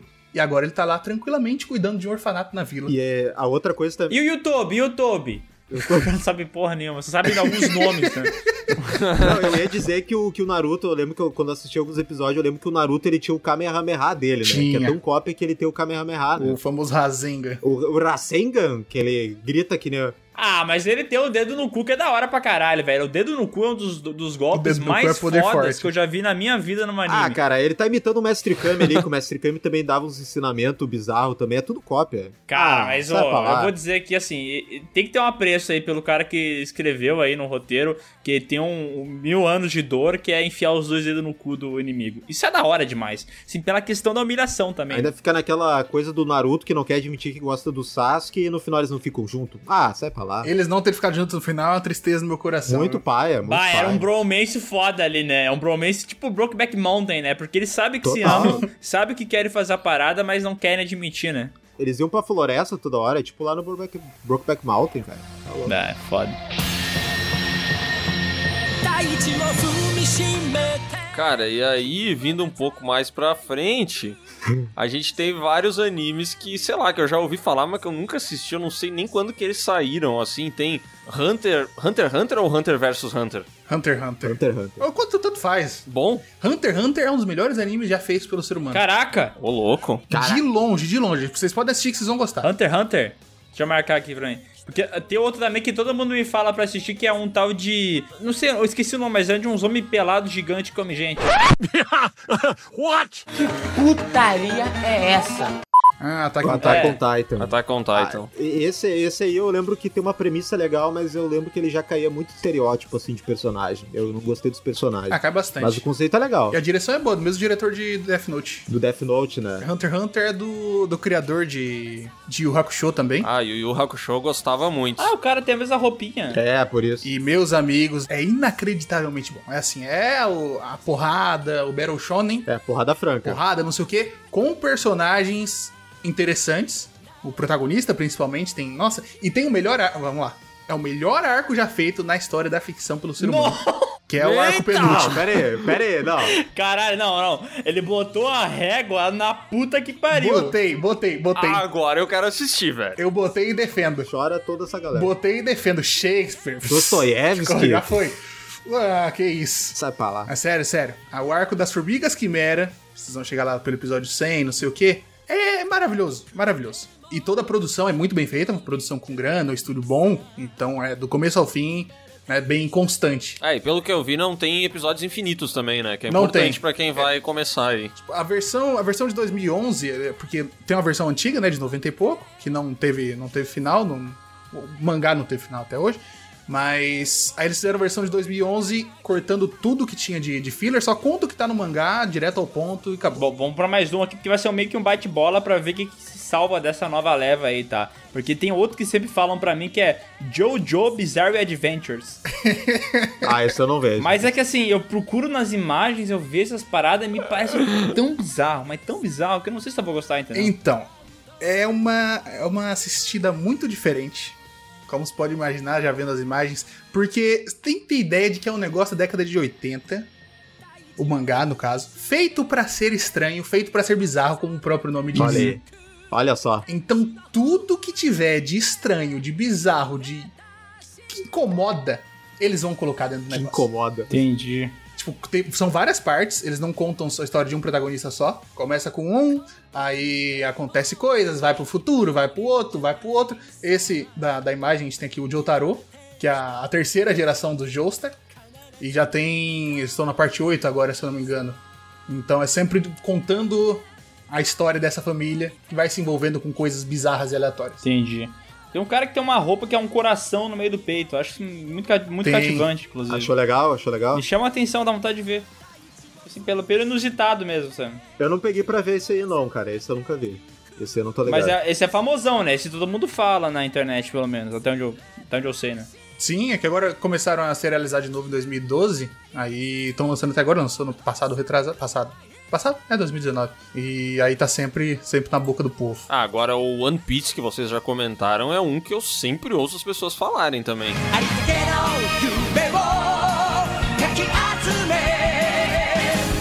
Mil episódios, eu sei disso. É, é isso é o que me vem à cabeça, mas e aí, é bom? É porque eu acho difícil produzir em mil episódios e continuar sendo bom, meu Deus do céu. Cara, é, pode falar primeiro, Marcelo. Arregou. Não, o- não,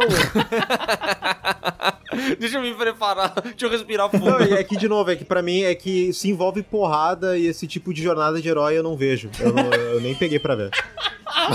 Marcelo já. Tem soco na cara, ele nem vê, né? Por isso que ele odeia Rock Balboa, né? Não, é.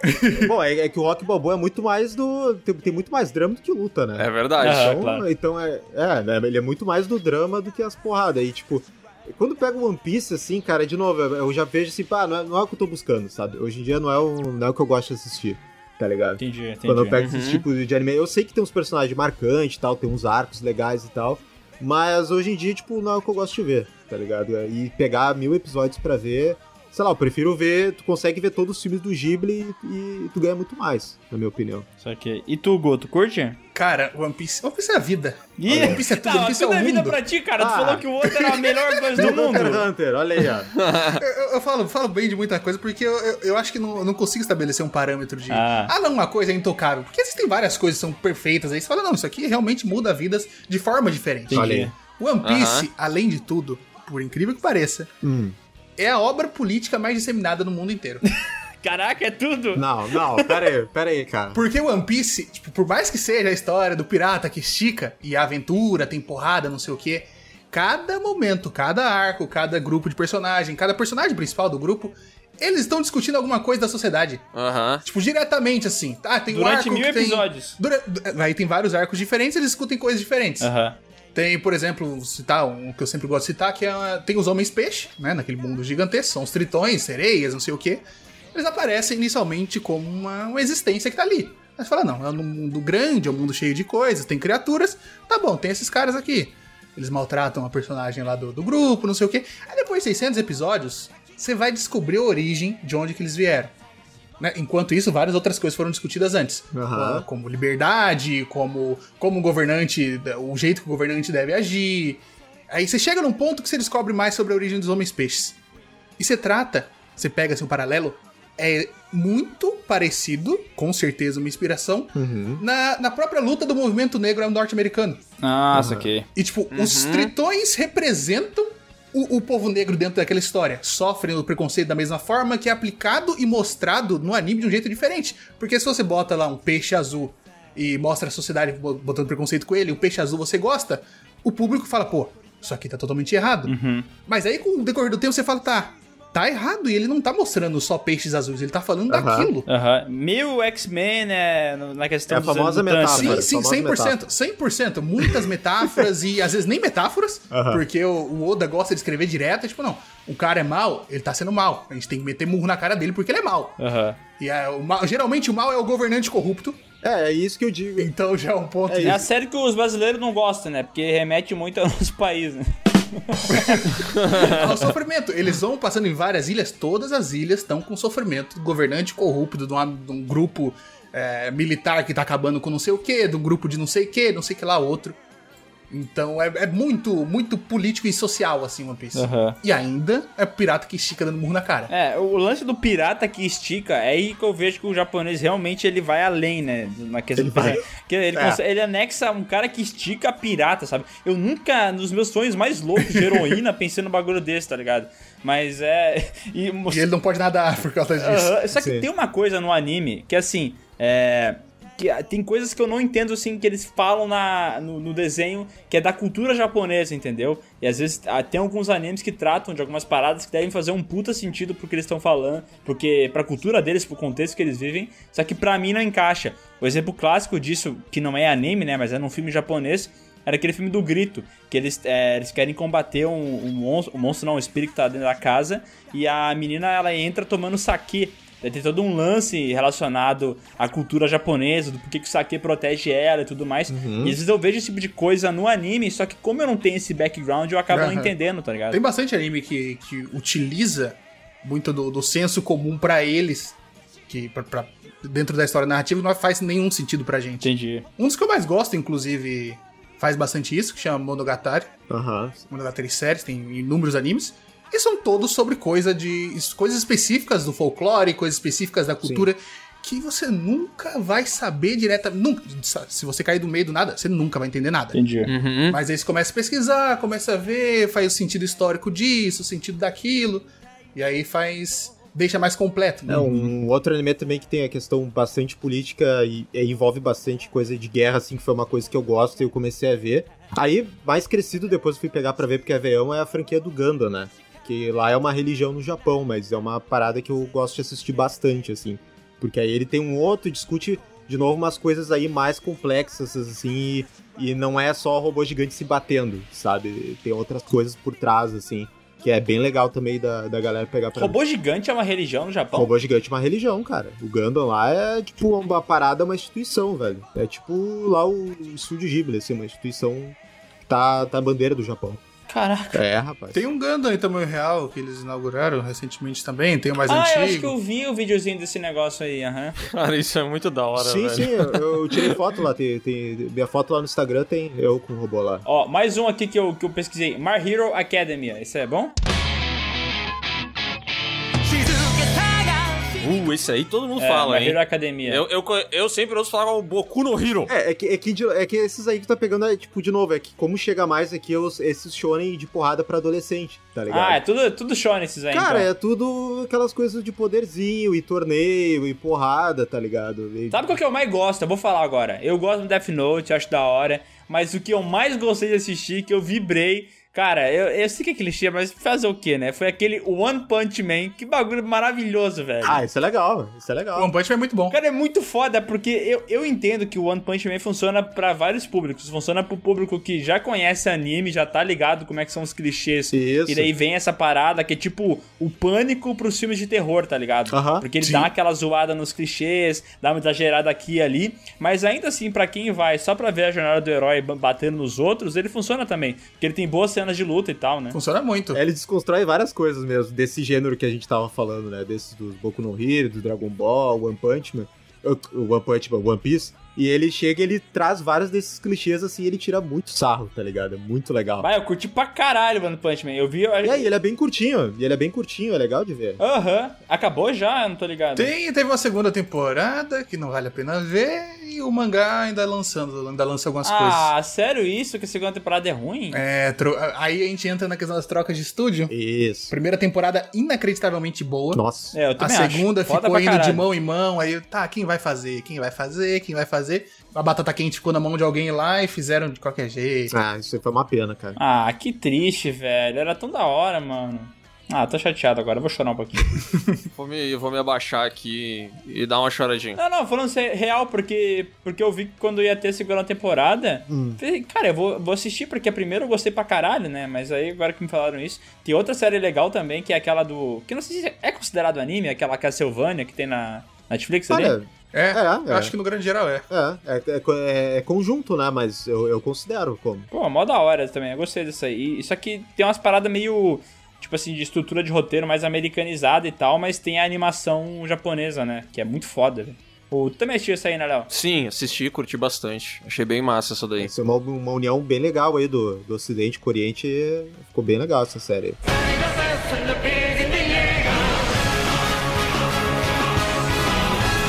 Ó, mas de, de animes novos, o que, que vocês recomendariam, assim, pra, pra assistir? Porque eu tô curioso com alguns, né? O, o Guto despertou minha curiosidade pro Hunter x Hunter ali, né? Não, que é a melhor coisa que o mundo já fez. Não, né? é, depois dessa Tem, propaganda aí. tem, tem um dos melhores arcos que o, que o ser humano já, já escreveu na ficção do mundo. Caraca, velho. Mas eu já tinha separado alguns que eu tenho interesse em assistir. Tem um que eu não lembro o nome de cabeça agora, porque o nome é em japonês, Ah. mas que é um de boxe que parece ser muito bom, velho. Eu dei Hajime um- no Ippo. Isso Ok, aí, vamos isso aí. Hajime no Ippo, esse aí mesmo. e lá vem eu falar que mais uma coisa maravilhosa que o mundo já não sei o quê. Hajime no Ippo é... É. Ele é. Ele existe É. e tá lá.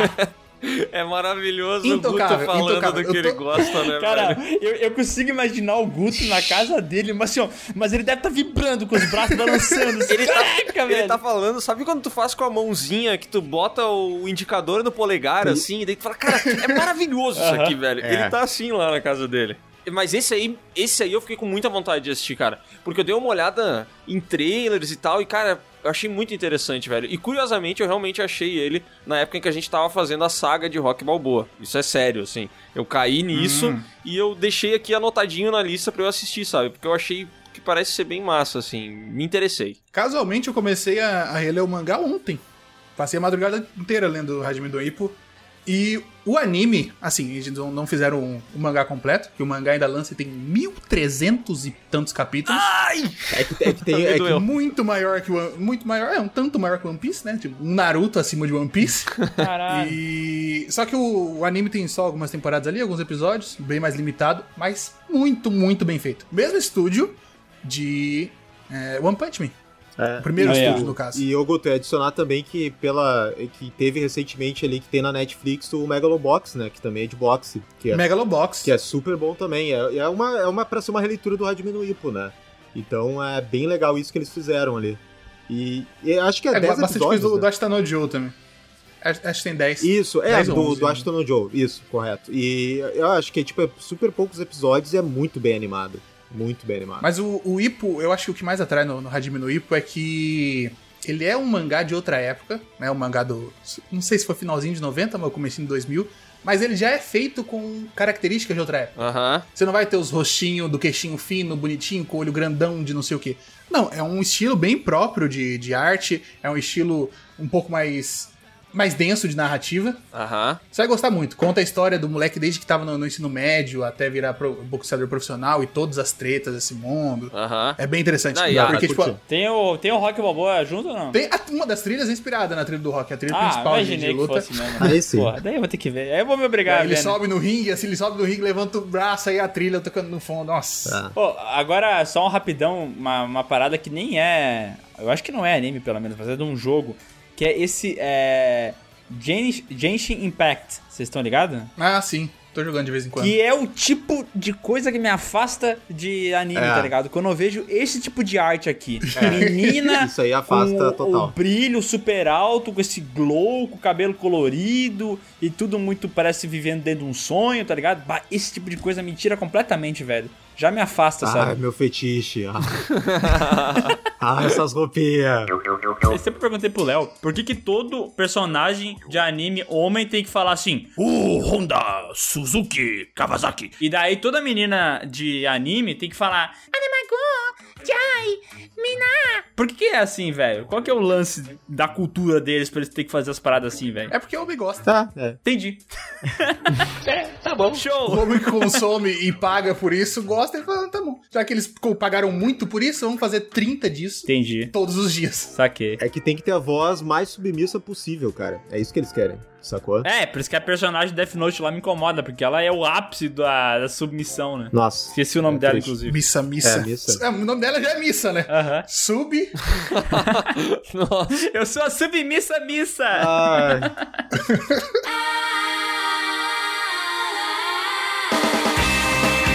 Cara, vamos, vamos largar umas indicações pra gente fechar, pra gente poder entrar nesse universo aí, Miguel. Eles mandam umas e a gente vai atrás para ver qual é que é. Na verdade, eu já, eu já decidi o meu, tá? Que é o do, do boxe ali. Mas eu vou fingir que não. Vamos lá. A gente pode falar um pouco de. pensar em temas diferentes. Esporte. Tá, é. Esporte 2. Hajime no Ippo, sem sombra de dúvida. Porque além de ser. Ele não vai ser. Ah, se você tem medo de assistir um. Que nem a gente comentou antes de Super 11, o cara joga bola no espaço, relaxa. Vai ser uma luta de boxe 100% sóbria. e ainda assim interessante, porque é um negócio que. É, não vai ter nada de outro mundo. É, sim. É, vai, vai ter soco na boca, só. Não vai ter um Hadouken do nada, assim, né? Não. Ninguém vai te surpreender jogando a bola de fogo no pé do cara que vai cair no chão derretendo e ele perde a luta. Aham. É, não vai ter isso. tipo, é sobre o boxe, a parte de boxe é extremamente bem feita, mas é muito também sobre um esportista. Aham. As coisas que ele passa na, no, de treino, os problemas da vida real, falta de grana, todas essas coisas são interessantes. E se você for mais novo e gostar, vamos supor.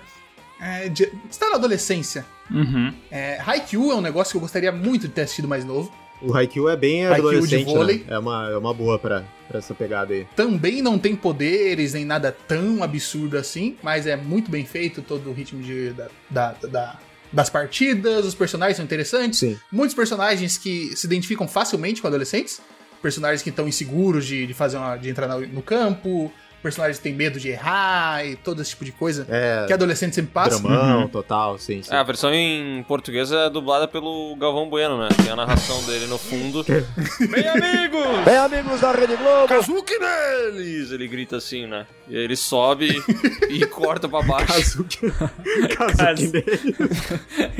É o Giba neles, né? Tem, tem o meu aí, o favorito do meu coração, que, tipo, ele é de esporte, mas na verdade não é sobre esporte, que é o que é de shogi, que é o xadrez japonês, que é o Sangatsu no Lion. Não sei se Oh, tá ligado. perfeito, perfeito. Cara, esse Cara, vocês têm que falar muito pausadamente o nome, Tá. porque se o pessoal tiver que procurar depois o Kazaku no Ryan. Eu entendi Sanga... Sangatsu no Lion. Isso, é isso aí. Ou Mar March Comes Like a Lion, o nome. Ah, cara, esses nomes que os americanos dão pros desenhos é muito bom, né, cara? Eles mudam completamente. Antes o o Léo tava falando do Hajime no Ippo, eu fui ver como é que é o nome em inglês. É algo tipo assim, é... Fighting Spirit. é o genérico do genérico. É que, cara, esse aí tá no meu coração porque, tipo, esse pra mim é, tipo, a, a empolgação do, do Guto de antes, que, cara, pra mim, cada quadro desse anime, os caras não economizaram. Eles fizeram, meu, vamos fazer cada quadro foda, Uhum. tá ligado? Dessa animação e não vão poupar esforço. E, tipo, o drama é muito bom, todos os personagens têm desenvolvimento, é sensacional, é, é Sangatsu no Lion o nome. Ó, eu vou indicar, eu que sou um especialista em anime, né?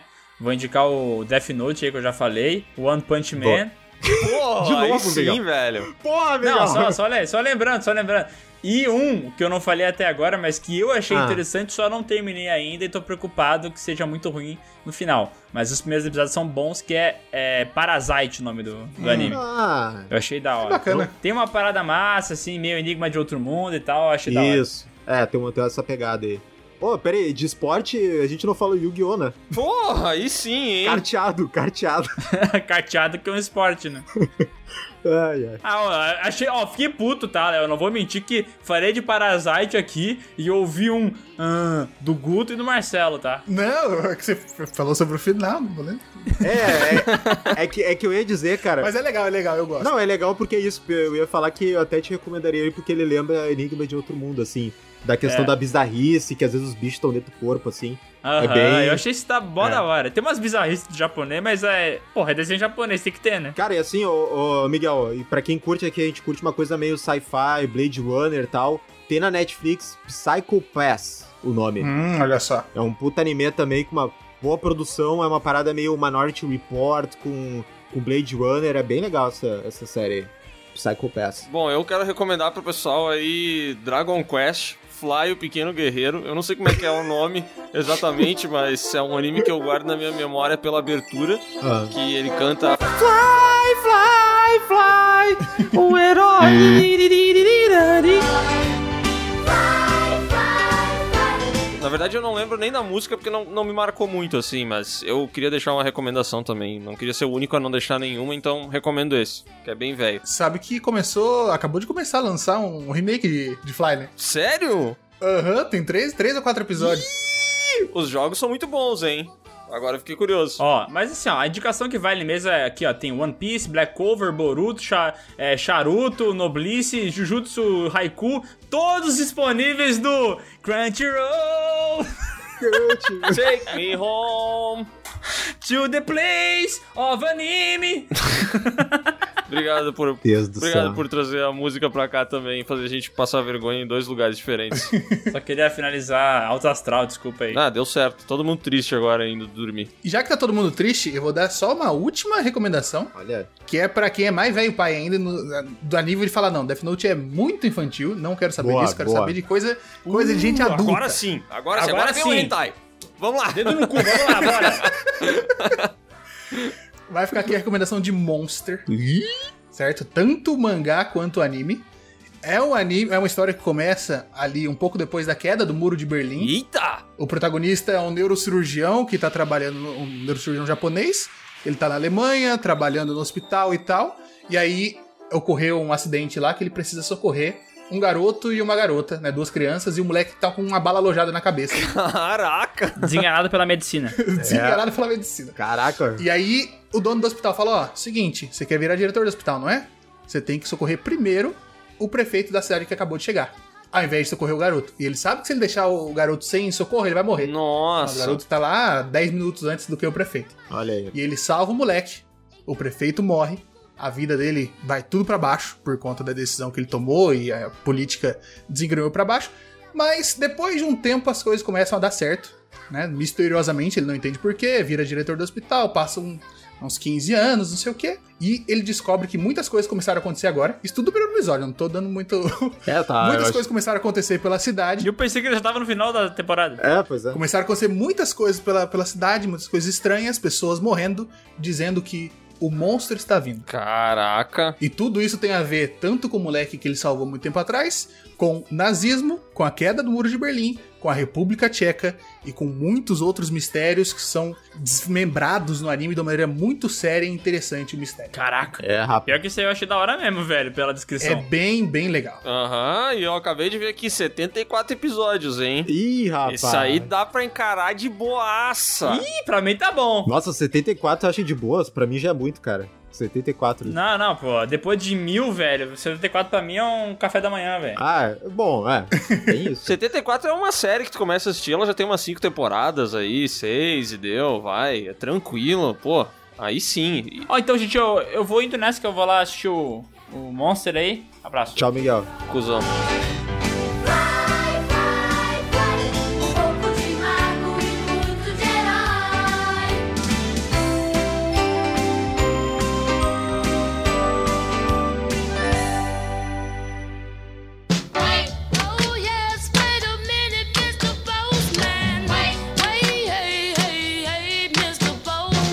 E agora vamos para a nossa tradicional leitura de e-mails com um e-mail que tem um título muito curioso, que é o seguinte, ó. Podcast, se pronunciado rapidamente, parece pão de queijo. Não, pronunciado rapidamente por um carioca, né? Que aí vira o podcast. Podcast. Podcast. É, parece mesmo. Não. Não, só se forçando muito. Ou não, ele botou ainda, né? Porque ele sabe que não faz sentido. Aliás, após que o Cláudio, caso tenha lido, testou se a informação é verdadeira, o que é inútil, uma vez que apenas no Rio de Janeiro e talvez Michael B. Jordan, que tem um jeito meio carioca, temos a capacidade de falar com o nosso sotaque. Não, na verdade, qualquer um que botar um monte de S e X no meio das palavras consegue falar, né? Ah, pod- podcast. Podcast. Olá pessoas, me chamo Natan, tenho 22 anos e sou de Teresópolis, Rio de Janeiro. Acompanho o canal desde a parte 1 da saga Pânico, vídeo através do qual conheci o canal. E tanto o conteúdo quanto o carisma de vocês me cativaram a, a ponto de obrigar minha namorada, Yasmin, a assistir também. Fiquei entusiasmado quando vocês começaram a produzir podcasts. Até pensei em inscrever logo no primeiro, mas acabei procrastinando um pouco e cá estamos. Ah, Peraí, procrastinou só 70 episódios aí, ele né? procrastinou até esse episódio aqui, é isso que eu tô falando? Pô, esse é um cara que realmente é um procrastinador, né? Carioca, né? Ih! Eu estou sentindo uma treta! Sem mais rodeio, escrevo este e-mail para fazer dois apelos. Um, Saga Matrix, mas sem essas bobagens democráticas. Não acho justo arriscar uma...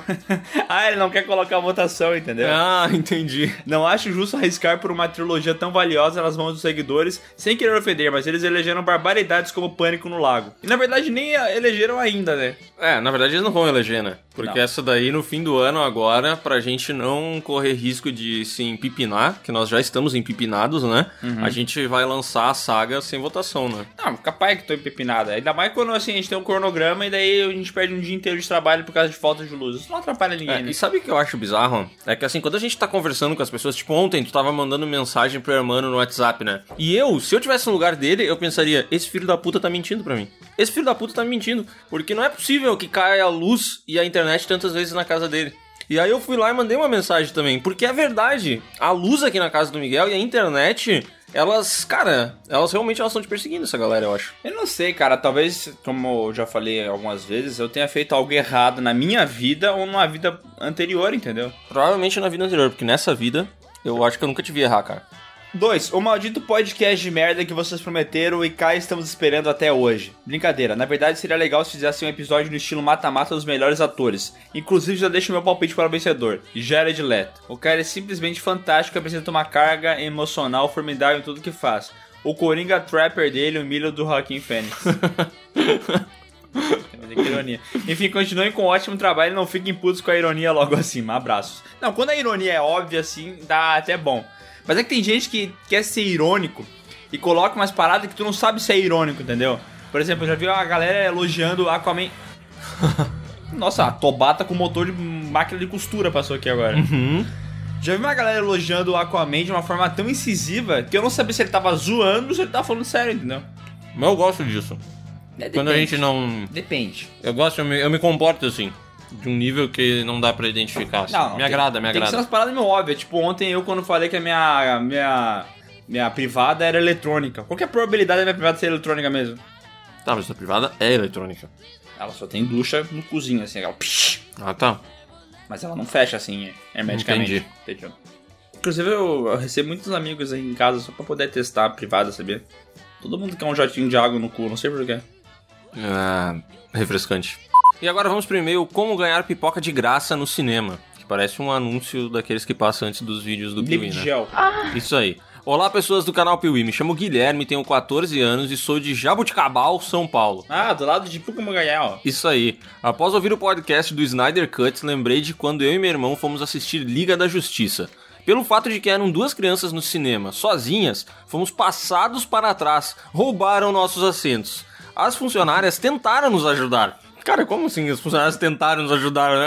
É numerado, entendeu? Tu vai dizer assim, ó, tem gente no meu assento. E ela... Peraí, peraí, peraí. Olá, pessoas, me chamo, tenho 14 anos. Quando ele foi assistir Liga, Liga da, da Justiça. Isso foi em 2016? É, acho que sim. Meu Tinha Deus, 10 ele anos. tinha 10 anos. Caraca, velho. É, realmente vão tentar passar ele pra trás na vida sempre. É, e tentaram ajudar, mas não conseguiram, que eu não entendo, né? Porque, tipo assim, o assento é numerado, então é só a funcionária chegar e dizer, moço, você tá no assento errado, esse assento é desse moleque aqui. É. Mas talvez ele falou assim: o cara chegou e falou: Não, tu acha que eu vou dar meu lugar pro moleque? Ah, entendi. Rolou briga. Durante a sessão, mudamos três vezes de lugar por estar lotado. Tá, começou a empolgar no lugar dos outros, né? Ele falou assim, bom, já que fizeram isso comigo, eu vou fazer com os outros. Mas daí, como eram dois piá de merda, aí todo mundo tirava Daí eles estavam nos lugares numerados de outros. Exatamente, entendeu? É aquela história de olho por olho, dente por dente, né? E o mula acabará cego. É, E depois... Banguela. Depois de perdermos muito tempo de filme, acho que por pena as funcionárias nos deram um pacote enorme de pipoca. E esse- que história incrível, hein? Não, tem o final aqui. Não, não, no final ele só fala que ele não tá tão empolgado pra novos filmes de heróis e manda aqui a sugestão de podcast que é filmes B que a gente gosta. E depois, PS, desculpa pelo e-mail tão longo, são três linhas de e-mail. Cara, teve, é bom. Guilherme Genaro, ó, 14 anos, apoia o cara pra continuar. Mano, 14 anos escreveu muito melhor que 90% das pessoas que mandam e-mail. É verdade. Ó, a próxima vez que tu for no e-mail, se alguém tentar tirar do teu lugar, chama de filho da puta. Nem Não, bate nele. 14 anos. Chama de boboca. E agora vamos para o e-mail Será que estou vivendo em um filme de terror? Episódio 66. Qual que é esse? Aquele de Halloween? Acho que sim. Tá. Ou é o do que a gente viu. É, sim, é o de Halloween. Olá, pessoas, coração. Meu nome é Thaisa, ou Thaisa. Como é que se lê esse nome? Thaísa, Thaísa. Aqui não tem acento. Não, vai de Thaísão, vai.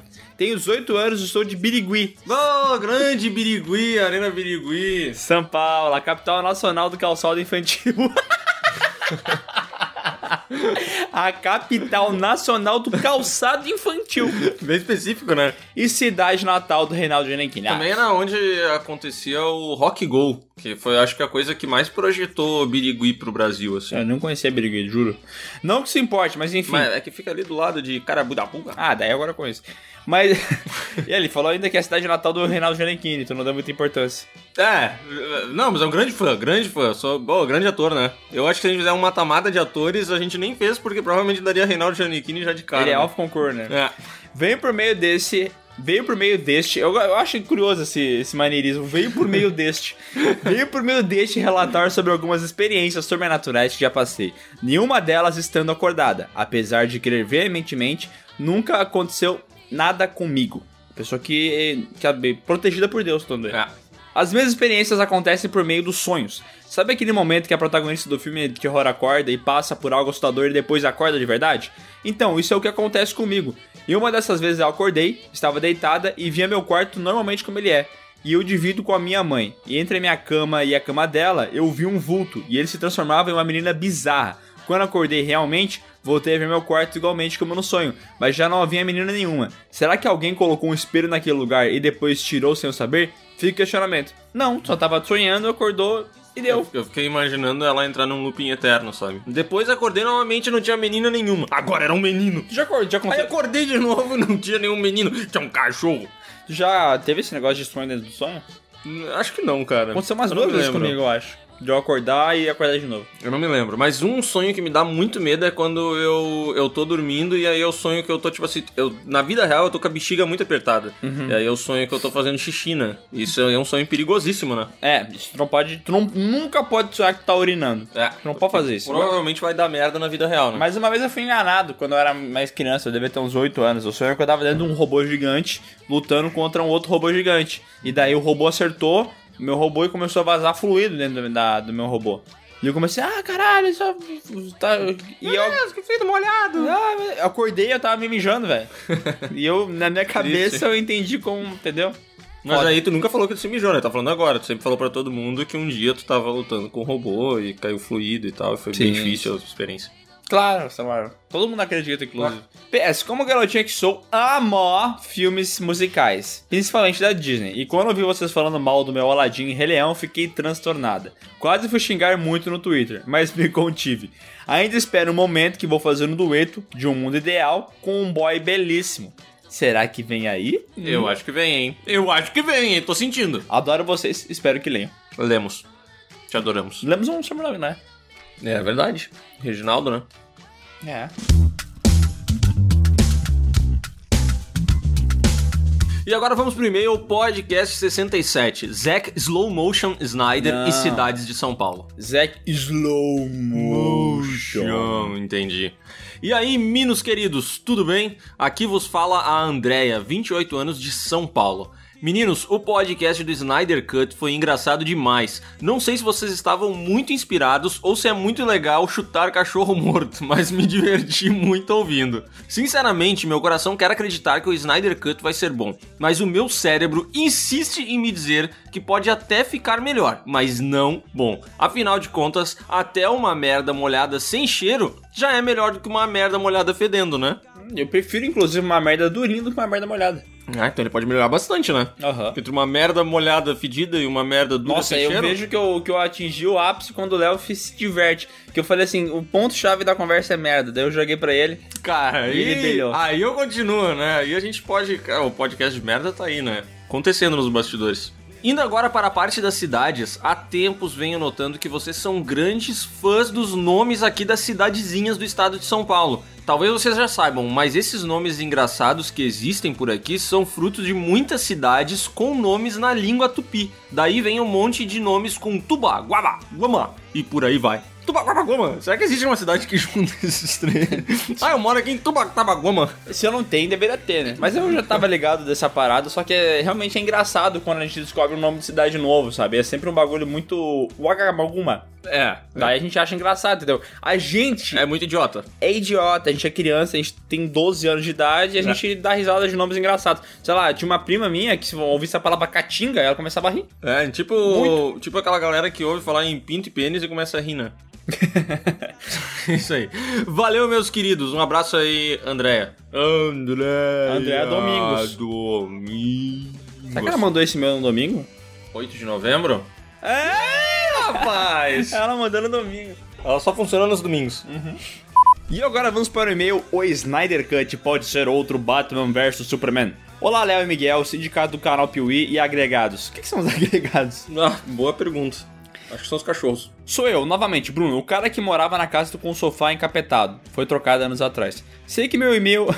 Sei que meu último e-mail tinha mais descrição de cenário do que um livro da saga Senhor dos Anéis, mas tudo aquilo foi para enfatizar que não havia possibilidade de alguém simplesmente ter entrado na varanda e ter me pegado uma peça. Ah, esse é o nosso arquiteto. Aquele lá que escreveu o projeto da casa. E arquiteto é bicho chato, né, cara?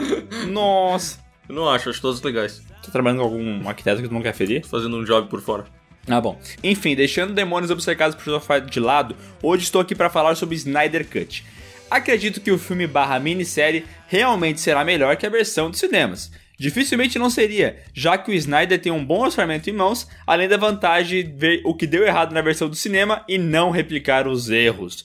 No mínimo, nós teremos um filme com boa cena de ação, coisa que este diretor faz bem, porém, esse ainda é um filme do Zack Snyder, a mesma pessoa que dirigiu Batman vs Superman. Apesar de eu gostar bastante de Homem de Aço, não gosto do tom contemplativo que o Snyder dá para esse filme. Coisas que ele repetiu em Batman vs Superman e provavelmente fará na versão da Liga da Justiça, ficou a impressão que o filme dele no DCU pretende ser grandioso, na tentativa de retratar herói como personagens profundos, com dilemas super complexos, porém falham miseravelmente. É, isso é muito real, né? Quer dizer, eu não sei se ele tem essa ambição dos personagens vivendo dilemas super complexos, assim. Mas eu acho que o que ele almeja é- não é nada condizente com o que ele entrega. Porque é, essa aura, né? Que nem a gente falou no podcast, essa aura da DC Dark, eu acho que foi uma semente que ele foi plantando desde o Homem de Aço. E não só nos filmes, mas em entrevistas, em declarações, entendeu? Ele foi plantando isso. Só que os filmes dele não são isso. Não. Entendeu? Eles têm aquela estética que eu acho que, pra começar, nem a estética eu acho que combina com essa proposta. Eu acho que ela já tá muito ultrapassada. Deixa eu dizer que quando ele faz isso com o Watchmen, eu até entendo, né? Porque o Watchmen é. uma parada dark, assim, a história é super complexa e tudo mais. Mas daí quando ele tenta passar essa mesma roupagem pra uns heróis que talvez naquela história não façam tanto sentido, daí fica bobão, sabe? Parece. Ai, não, é porque agora. É, tá, tá ligado aquele meme da Pepa? Que ela fala assim.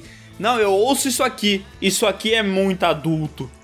e ela bota uma musiquinha, tá ligado? Uhum. Pra mim é isso aí, entendeu? É ele querendo pagar de adu- adultão. Mas no Entendi. final das contas ele é só um diretor de 16 anos. Bem apontado. E ele ainda continua. Disso saiu o Superman depressivo que se acha responsável por todos os problemas do mundo. Além da versão mais burra e prepotente do Batman que já vi, que bate primeiro e conversa depois. Toda Aquela... aquela. um comentário que esse negócio do Superman, ai o mundo, ai a culpa é minha, ai eu caí aqui, bah, chato pra cacete isso aí, hein? Chato. E aquela cena dele não salvando o pai dele não dá pra mim. Não, aquela lá eu tenho vontade de morrer quando eu assisto. Toda aquela trama do filme seria evitada se o Batman simplesmente convidasse o Superman para um chá da tarde. Não há nada de errado em fazer os personagens profundos em filmes de herói. Porém, se o roteiro e a execução falharem, o resultado final dá ao filme um efeito ridículo. Ser profundo e ficar com cara de choro o tempo inteiro são coisas completamente diferentes. Gostei da definição. Eu gostei também. Tenho receio que todos os personagens da liga passem o filme inteiro com cara de blazer e fazendo reflexões complexas, que levam do nada a lugar nenhum, gerando novos momentos como o fam- famigerado Morta! Nossa. Agora eu li o e-mail dele e eu pensei que vai ser pior do que eu tava me, me lembrando. Dito isto, desejo todo o sucesso do mundo para vocês e para o canal. Um grande abraço para todos e até mais. Cuidado com o sofá, hein, Bruno? Nosso arquiteto. O sofá possuía um tecido aveludado. Esse tecido aveludado era vermelho, mas não qualquer vermelho. E sim, Um vermelho mais, coro, mais escuro, como aquele vinho que tomei em 1932. na belíssima Londres. E agora vamos pro e-mail O Snyder Cut. Olá pessoas, aqui é Guga Souza de Itapevi, São Paulo. Meu e-mail hoje será sucinto e certeiro. Eu gosto do auto engano. O Gabriel tentando defender o Snyder Cut cai no podcast sobre fanboys. O cara coloca o bom senso de lado e fica cego. Não é possível. Ah, mas não é bem verdade isso aí. Olha, vou dizer que eu tava esperando o Gabriel defender mais ainda o filme. Isso que ele ainda pontuou algumas coisas que ele não gosta e tal. A única diferença é que ele tem uma certa esperança de que pode ser bom. E eu já não tenho esperança nenhuma, né? Não, mas, tá mas eu acho até que alguns pontos que ele fala fazem sentido, assim, de que ele defende de que o, que o Snyder Cut deveria acontecer porque esse é o filme do. supostamente seria o filme do Zack Snyder que nunca foi lançado, né? E ele acha que é por causa de uma trairagem da Warner, digamos assim. É, só que com o tempo o projeto virou outra coisa, que nem a gente disse, né? Esse aqui não é o corte do Snyder. Não. Esse aqui é um novo filme que tem mais de 70 milhões de dólares em cima. E eu acho que esse E homem vai vai, esse homem vai rebolar com esses 70 milhões de dólares e não vai fazer bosta nenhuma, velho. Vai aumentar isso aí. Tu acha que aumenta ainda? Eu acho que vai até sim. Ai, meu Deus!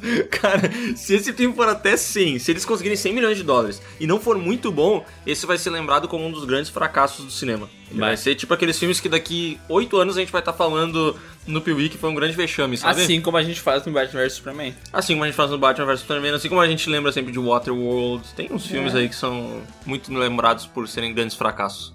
PS1. Não existe a menor possibilidade desse corte ser bom. É só fazer uma timeline dos acontecimentos. Ah, Louco. tá. É, o cara aqui foi além. Né? PS2, fazer esse corte acontecer abre um precedente perigoso. Os fãs acham que foram eles que fizeram isso acontecer, mas sabemos que só vai rolar porque vai ser rentável, porque isso jamais iria pro cinema. Eu entendi o que ele quer dizer. Ele acha que a galera tá toda emocionada, pensando que, ah, mudei a história, mudei os rumos do cinema, pois agora, depois da gente pedir tanto, a gente vai conseguir o nosso filme. Quando na verdade é só um executivo falando, vou encher o bolso. É, tinha um limãozinho lá e o executivo vai fazer uns 5 litros de limonada com esse limãozinho, É, né? mas assim. Mas era um limãozinho. Mas tem a possibilidade de não sair soco nenhum disso aí, velho. Que nem eu falei, esse lance deles lançar só pra HBO Max, não sei. Se eles estão achando que só isso aí vai vender o sistema de streaming deles, eles estão errados, né, velho? Vamos ver como vai ser, cara. Eu tô ansioso. Eu não vou mentir que agora eu tô ansioso. Porque a possibilidade de eu odiar muito esse negócio me anima. Bom, eu tenho só uma única certeza. Quando eu for querer ver no dia, minha internet vai cair. ou não, talvez eu não tenha nem luz, né? E daí É. tu não tem nem como saber se tu tem internet ou não. É, daí eu posso fazer aqueles retiros que as pessoas falam assim: Nossa, eu fiquei cinco dias sem energia e celular, virei uma pessoa nova. Pô, tu já tu tá, tu tá mudando? Porque se for somar, É, viu se for ali? somar, não vi. Eu não vi ainda o que tu comprou, que tu tá me prometendo há uma semana que vai ser muito legal, que a gente vai, Vai. fazer juntos toda semana. Mas tá na metade, tá? Tá na metade, falta comprar. Ah, tu já metade. comeu, velho? Não, não. Nossa, o Léo, cara, o Léo ele virou. Eu não sei, ele virou um gordão, velho. O Léo é um gordão sem ser gordo, porque ele só pensa em comer, velho. Ai, cara, eu comi tanto ontem, não faz ideia, velho. Eu tenho- Deu uma diarreia fudida depois. Sim, daí ele veio agora, daí não é sacanagem. Nós estamos gravando e-mail, eu olho pro lado, tem um baldinho com bolacha de Natal, velho. Ó, Ó, não é mentira, Não, ó, mas Ó. Eu, eu reduzi a taxa de açúcar consumida. Sim. tá? Eu tô reduzindo, calma, não, não Você fala sabe quanto é que tem nessa bolachinha aqui? Ah, deve ter uma colher de sopa de açúcar em cada bolacha, mas enfim. Um abraço aí pro Luiz Gustavo que tá com ódio do Snyder. Tem um K aqui. O que que é? Um K ou um Corsa? Não sei, cara, não sei. É que eu gosto de carro.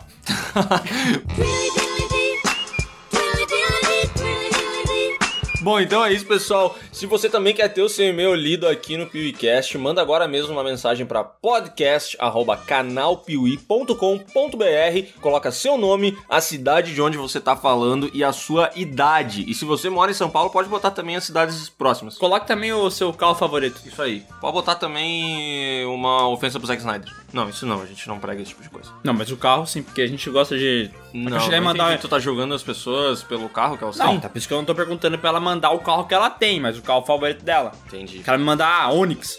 O carro favorito é o Onix. Não pode, entendeu? Entendi. Desculpa, Chevrolet.